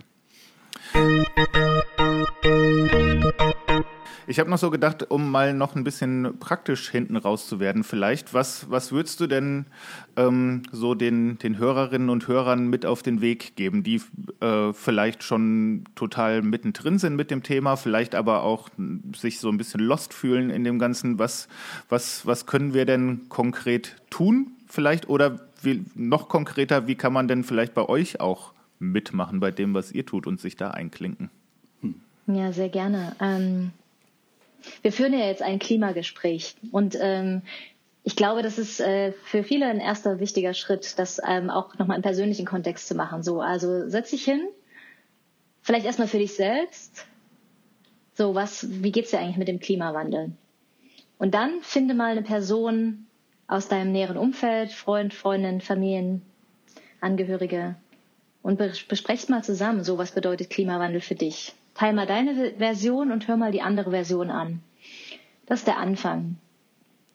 Und dann ist tatsächlich so, tut euch zusammen. Dieses sich gemeinsam organisieren, ob das jetzt im Gebetskreis ist oder im Fahrradwegbauprojekt ähm, oder im Wahlkampf für die nächste Kommunalwahl. Also das, das kann, kann alles verschiedene Formen sein. Aber kommt zusammen, also organisiert euch miteinander vor Ort. Und dann, glaube ich, äh, ganz wichtig für gesellschaftliche Prozesse wach bleiben und sich erlauben, eine eigene Meinung und Haltung dazu zu entwickeln und die miteinander auch als Gruppe zu diskutieren. Dann schärft man die ja wunderbar. Ähm, wir, ich glaube, also das, was ich in, in Deutschland total schwierig finde, ist, dass wir als Menschen des Glaubens in die Öffentlichkeit gehen und unsere Haltung zeigen. Mhm. Das machen wir einfach nicht in Klammern genug. Mhm. So. Und das ist meine Vision, dass wir da in ein paar Jahren ganz mit einem ganz anderen Selbstbewusstsein auftreten und sagen, ich bin Pfarrerin, ich bin Christin, ich bin Konfirmand und ich stelle mich hier hin und habe eine Meinung dazu. Hm. Und die sage ich auch öffentlich. Und ich schäme mich nicht dafür, dass ich das als Mensch des Glaubens tue, sondern ich bin selbstbewusst, ich bin gestärkt dadurch, dass ich das als Mensch des Glaubens tue. Und ich erzähle euch jetzt mal was, wie ich das finde. So. Und ähm, dieses Öffentlichwerden, dieses mutig nach vorne treten, nicht ähm, in der Kirchenbank sitzen bleiben oder für sich alleine zu Hause still beten, sondern dieses Rausgehen. Das hat eine Riesenkraft. Und das wird andere mit, mit anderen Mut geben. Es wird andere inspirieren, vielleicht auch irritieren, auch provozieren aber sozusagen sich selbst da ganz reingeben, das ist, das ist wichtig. Ja, und ähm, genau, bei, bei, ich finde, dass ähm, das kann man, das Wichtige ist, dass man es gemeinsam tut, gemeinsam tut, nicht alleine bleiben. So organisiert euch in irgendeiner Form.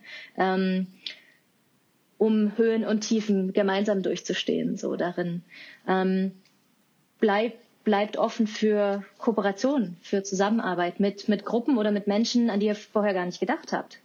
Oder wo ihr immer dachtet, ah, was soll man denn mit denen oder so. Bleibt mal offen, fragt mal nach, ob das Thema für die auch eine Rolle spielt. Ob das eine Gewerkschaft ist oder eine andere Gemeinde oder der Stadtrat oder äh, die Nachbarn in der Straße.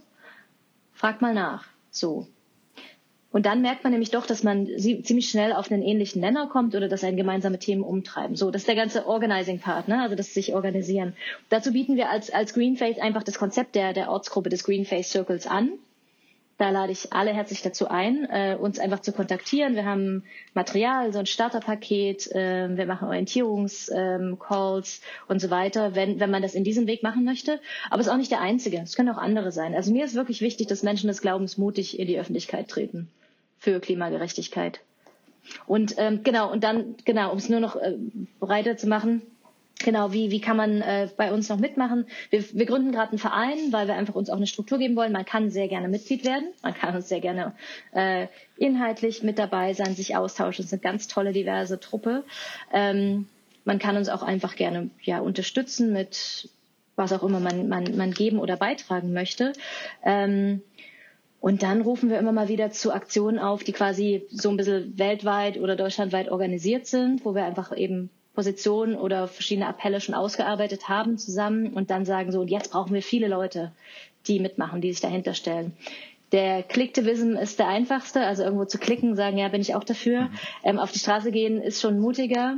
Und selbst was anzu, anzuzetteln und selbst äh, zu sagen, hier, wir nehmen das mal und laufen mal zu unserem Bischof oder wir laufen mal zu unserer Bürgermeisterin ähm, und kommen da mal ins Gespräch. Das muss nicht konfrontativ sein, ich glaube, das ist wichtig. Wir wollen es auch nicht gewaltvoll machen. Wir wollen im, im, im Austausch stehen. Wir wollen uns als Menschen begegnen. Und da sind viele drauf ansprechbar so. Und vielleicht auch überrascht, dass da äh, auf einmal so eine Horde Christen kommt.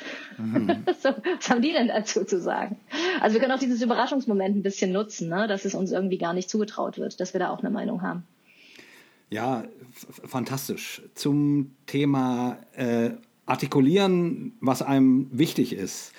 Äh, wüsste ich gerne noch von dir, wie du das einschätzt, weil also jetzt so sich festkleben auf der Straße an Kunstwerken, ähm, ne, die, die letzte Generation macht das ja sehr sehr, sehr wirkmächtig zu sagen, das ist uns wichtig. So wollen, also wir, hört uns zu, so. Und ich weiß, dass das, keine Ahnung, gerade bei eher konservativ orientierten Christen oft überhaupt nicht gut an, ankommt. Die, äh, ne, so in meinem, in meinem Facebook-Ding, da gibt es zwei Lager. Die einen sagen, naja, wenigstens sagen da welche was. Und die anderen sagen, ja, aber das geht ja gar nicht und ähm, ich weiß nicht, wie du dazu persönlich stehst, aber einfach mal so, weil das ja nun auch ein Thema ist, was gerade durch die, äh, ständig durch die Öffentlichkeit geht. Und ich finde das gut, dass es ständig durch die Öffentlichkeit geht, weil damit eben auf das eigentliche Anliegen zumindest immer wieder hingewiesen wird. Ähm, wie, wie siehst du das? Oh, dazu habe ich äh, viel, viele, viel zu sagen. Ich möchte ganz kurz mich zur letzten Generation und was medial gemacht wird äußern. Ähm, ich bin sehr besorgt darüber, dass die Klimaaktivisten kriminalisiert werden. Das mhm. ist ein Trend, der jetzt schon also den ich ein paar Monate beobachte, wahrscheinlich Betroffene noch viel länger. Ähm, Einzelne werden rausgegriffen, werden irgendwie kriegen eine Haftstrafe oder irgendwie ein Bußgeld ähm, und dann wird gesagt, ja, eure Maßnahmen, die sind irgendwie überhaupt nicht äh, konform. Ähm, so, also da werden Leute kriminalisiert und es wird von der Sache abgelenkt, wofür die sich einsetzen. Mhm. Es wird in den Berichten nicht gebracht, was ihre Forderungen sind. Mhm weswegen sie es ja machen, so radikal, sondern es wird gesagt, gegen welchen Paragraphen sie verstoßen. Ja. So, das finde ich falsch.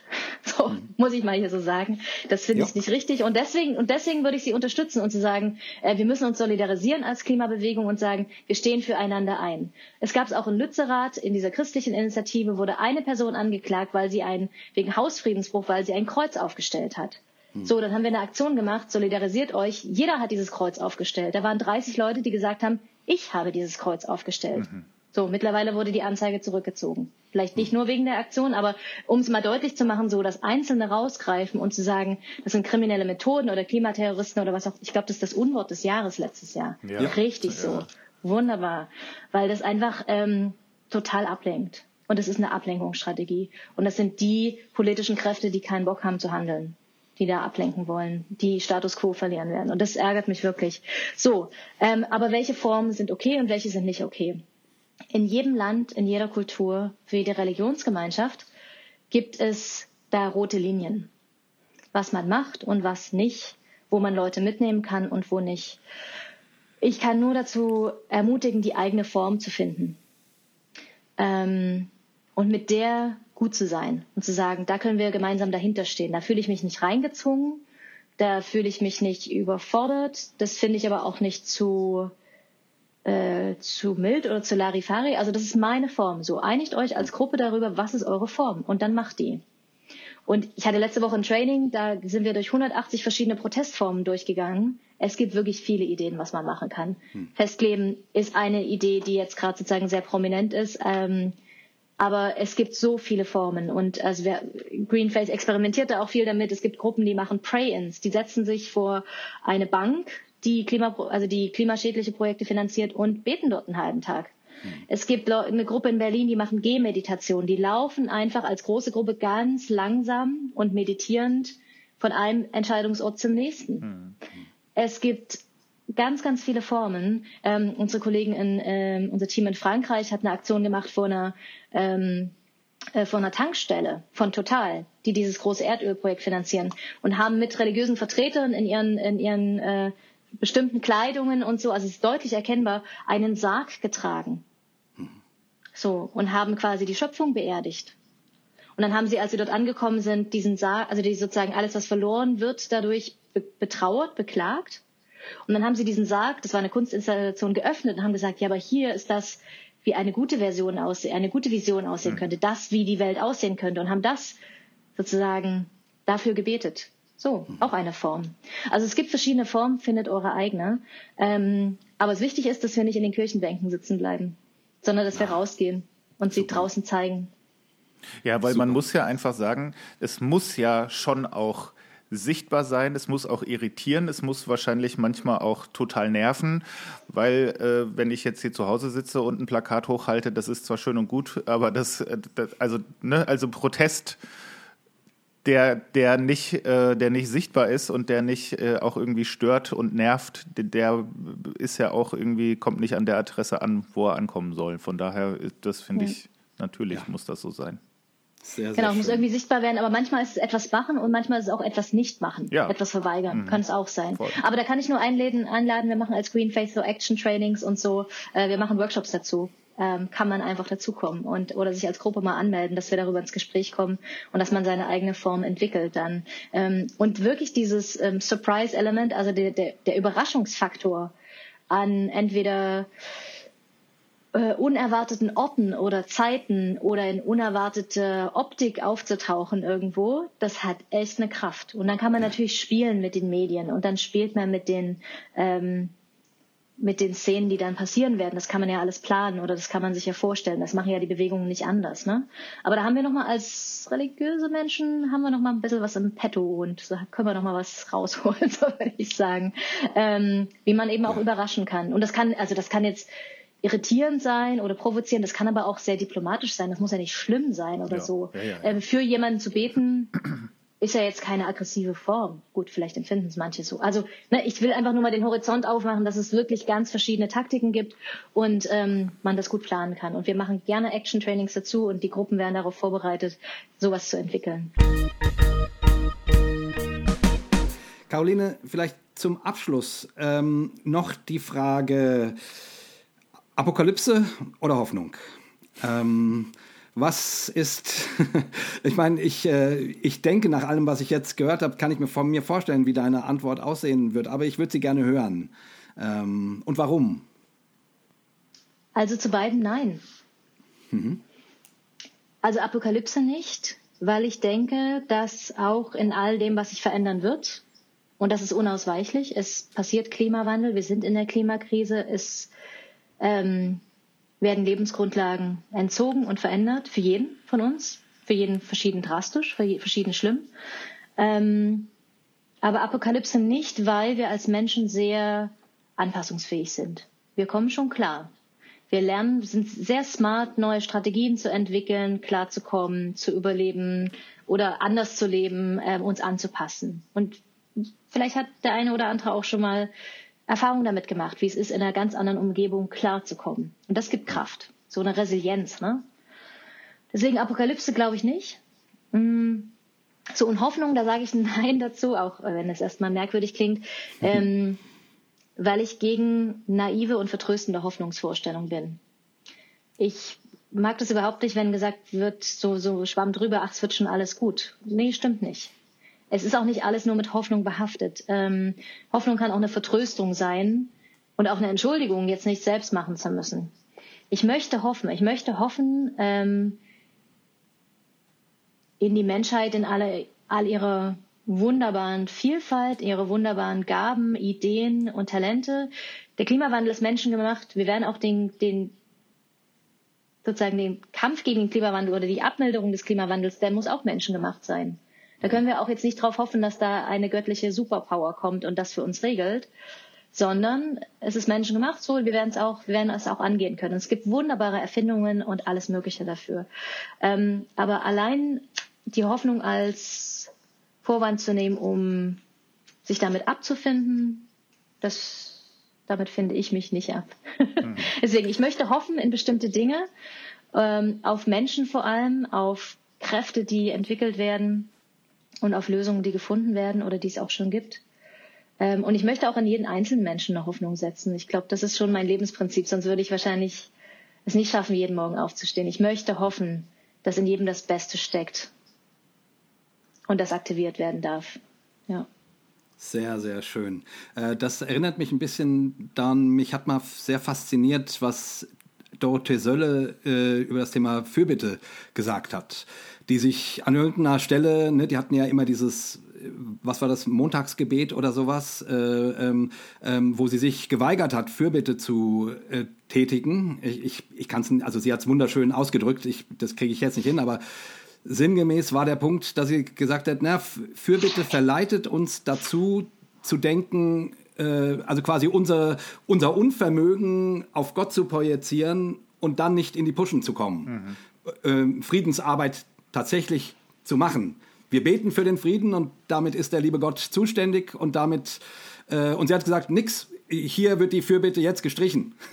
ähm, wir, wir wollen Gottes Arme und Gottes Beine sein ähm, und äh, mit anpacken. Ähm, irgendwie. So, das äh, passt irgendwie zu dem, was du gerade gesagt mhm. hast. Jo. Ja, Schönes Schlusswort.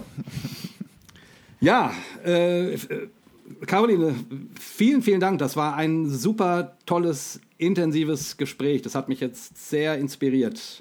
Marco, du hast doch bestimmt dazu noch ein paar kluge Gedanken, oder? Oh, ich weiß nicht, ich fand das jetzt schon so klug und so tief, da, das möchte ich jetzt gar nicht mehr groß zerreden. Ich fand, es, es war sehr, sehr spannend, sehr, sehr inspirierend. Ähm, Gibt es diese, das wollte ich noch fragen, gibt es diese Vision, die du vorgelesen hast? Kann man sich die irgendwie nochmal angucken, durchlesen, downloaden irgendwie? Das, dann würde ich die wahrscheinlich sogar in der Folgenbeschreibung irgendwie verlinken, damit man es nochmal nachlesen kann. Ja, greenfaith.de. So. Da gibt es sie. Wäre es, nicht, wäre es nicht schön, du liest sie zum Abschluss nochmal oh ja, vor. Das ist gut. Und danach sprechen wir unser, weil da muss man gar nichts mehr zu sagen, sprechen wir unser gemeinsames äh, dreifaches Hossa. Und dann war es das mhm. für dieses Mal. Finde ich sehr gut. Ihr lieben HörerInnen. Sehr gerne. Äh, kurze Frage, wollen wir sie zusammen vorlesen? Wir stellen uns eine veränderte Welt vor, in der die Menschheit in all ihrer Vielfalt eine gemeinsame Ehrfurcht vor dem Leben auf der Erde entwickelt hat. Religiöse und spirituelle Gemeinschaften auf der ganzen Welt schaffen ein Bewusstsein für die Heiligkeit der Erde und die Würde aller Menschen. Gemeinsam bauen wir resiliente, fürsorgliche Gemeinschaften und Wirtschaftsformen auf, die den Bedürfnissen aller gerecht werden und den Planeten schützen. Die Ära des Eroberns und der Ausbeutung von Menschen und Ressourcen ist einer Ära der Zusammenarbeit und der Gemeinschaft gewichen. Das gute Leben ist ein Leben in Verbundenheit, miteinander und mit der gesamten Natur. Es ist eine Welt des blühenden Lebens, eine Welt, in der Verzweiflung durch Freude, Knappheit durch geteilten Reichtum und Privilegien durch gerecht verteilte Macht ersetzt werden. Amen. ja, und wie gesagt, so verabschieden wir uns von euch. Da müssen wir jetzt nichts mehr groß zu sagen. Mit einem dreifachen, hoffnungsvollen Hossa, Hossa, Hossa, Hossa, Hossa. Hossa.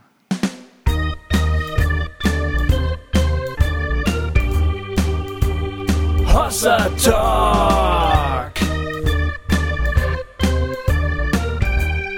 Jay und Marco erklären die Welt.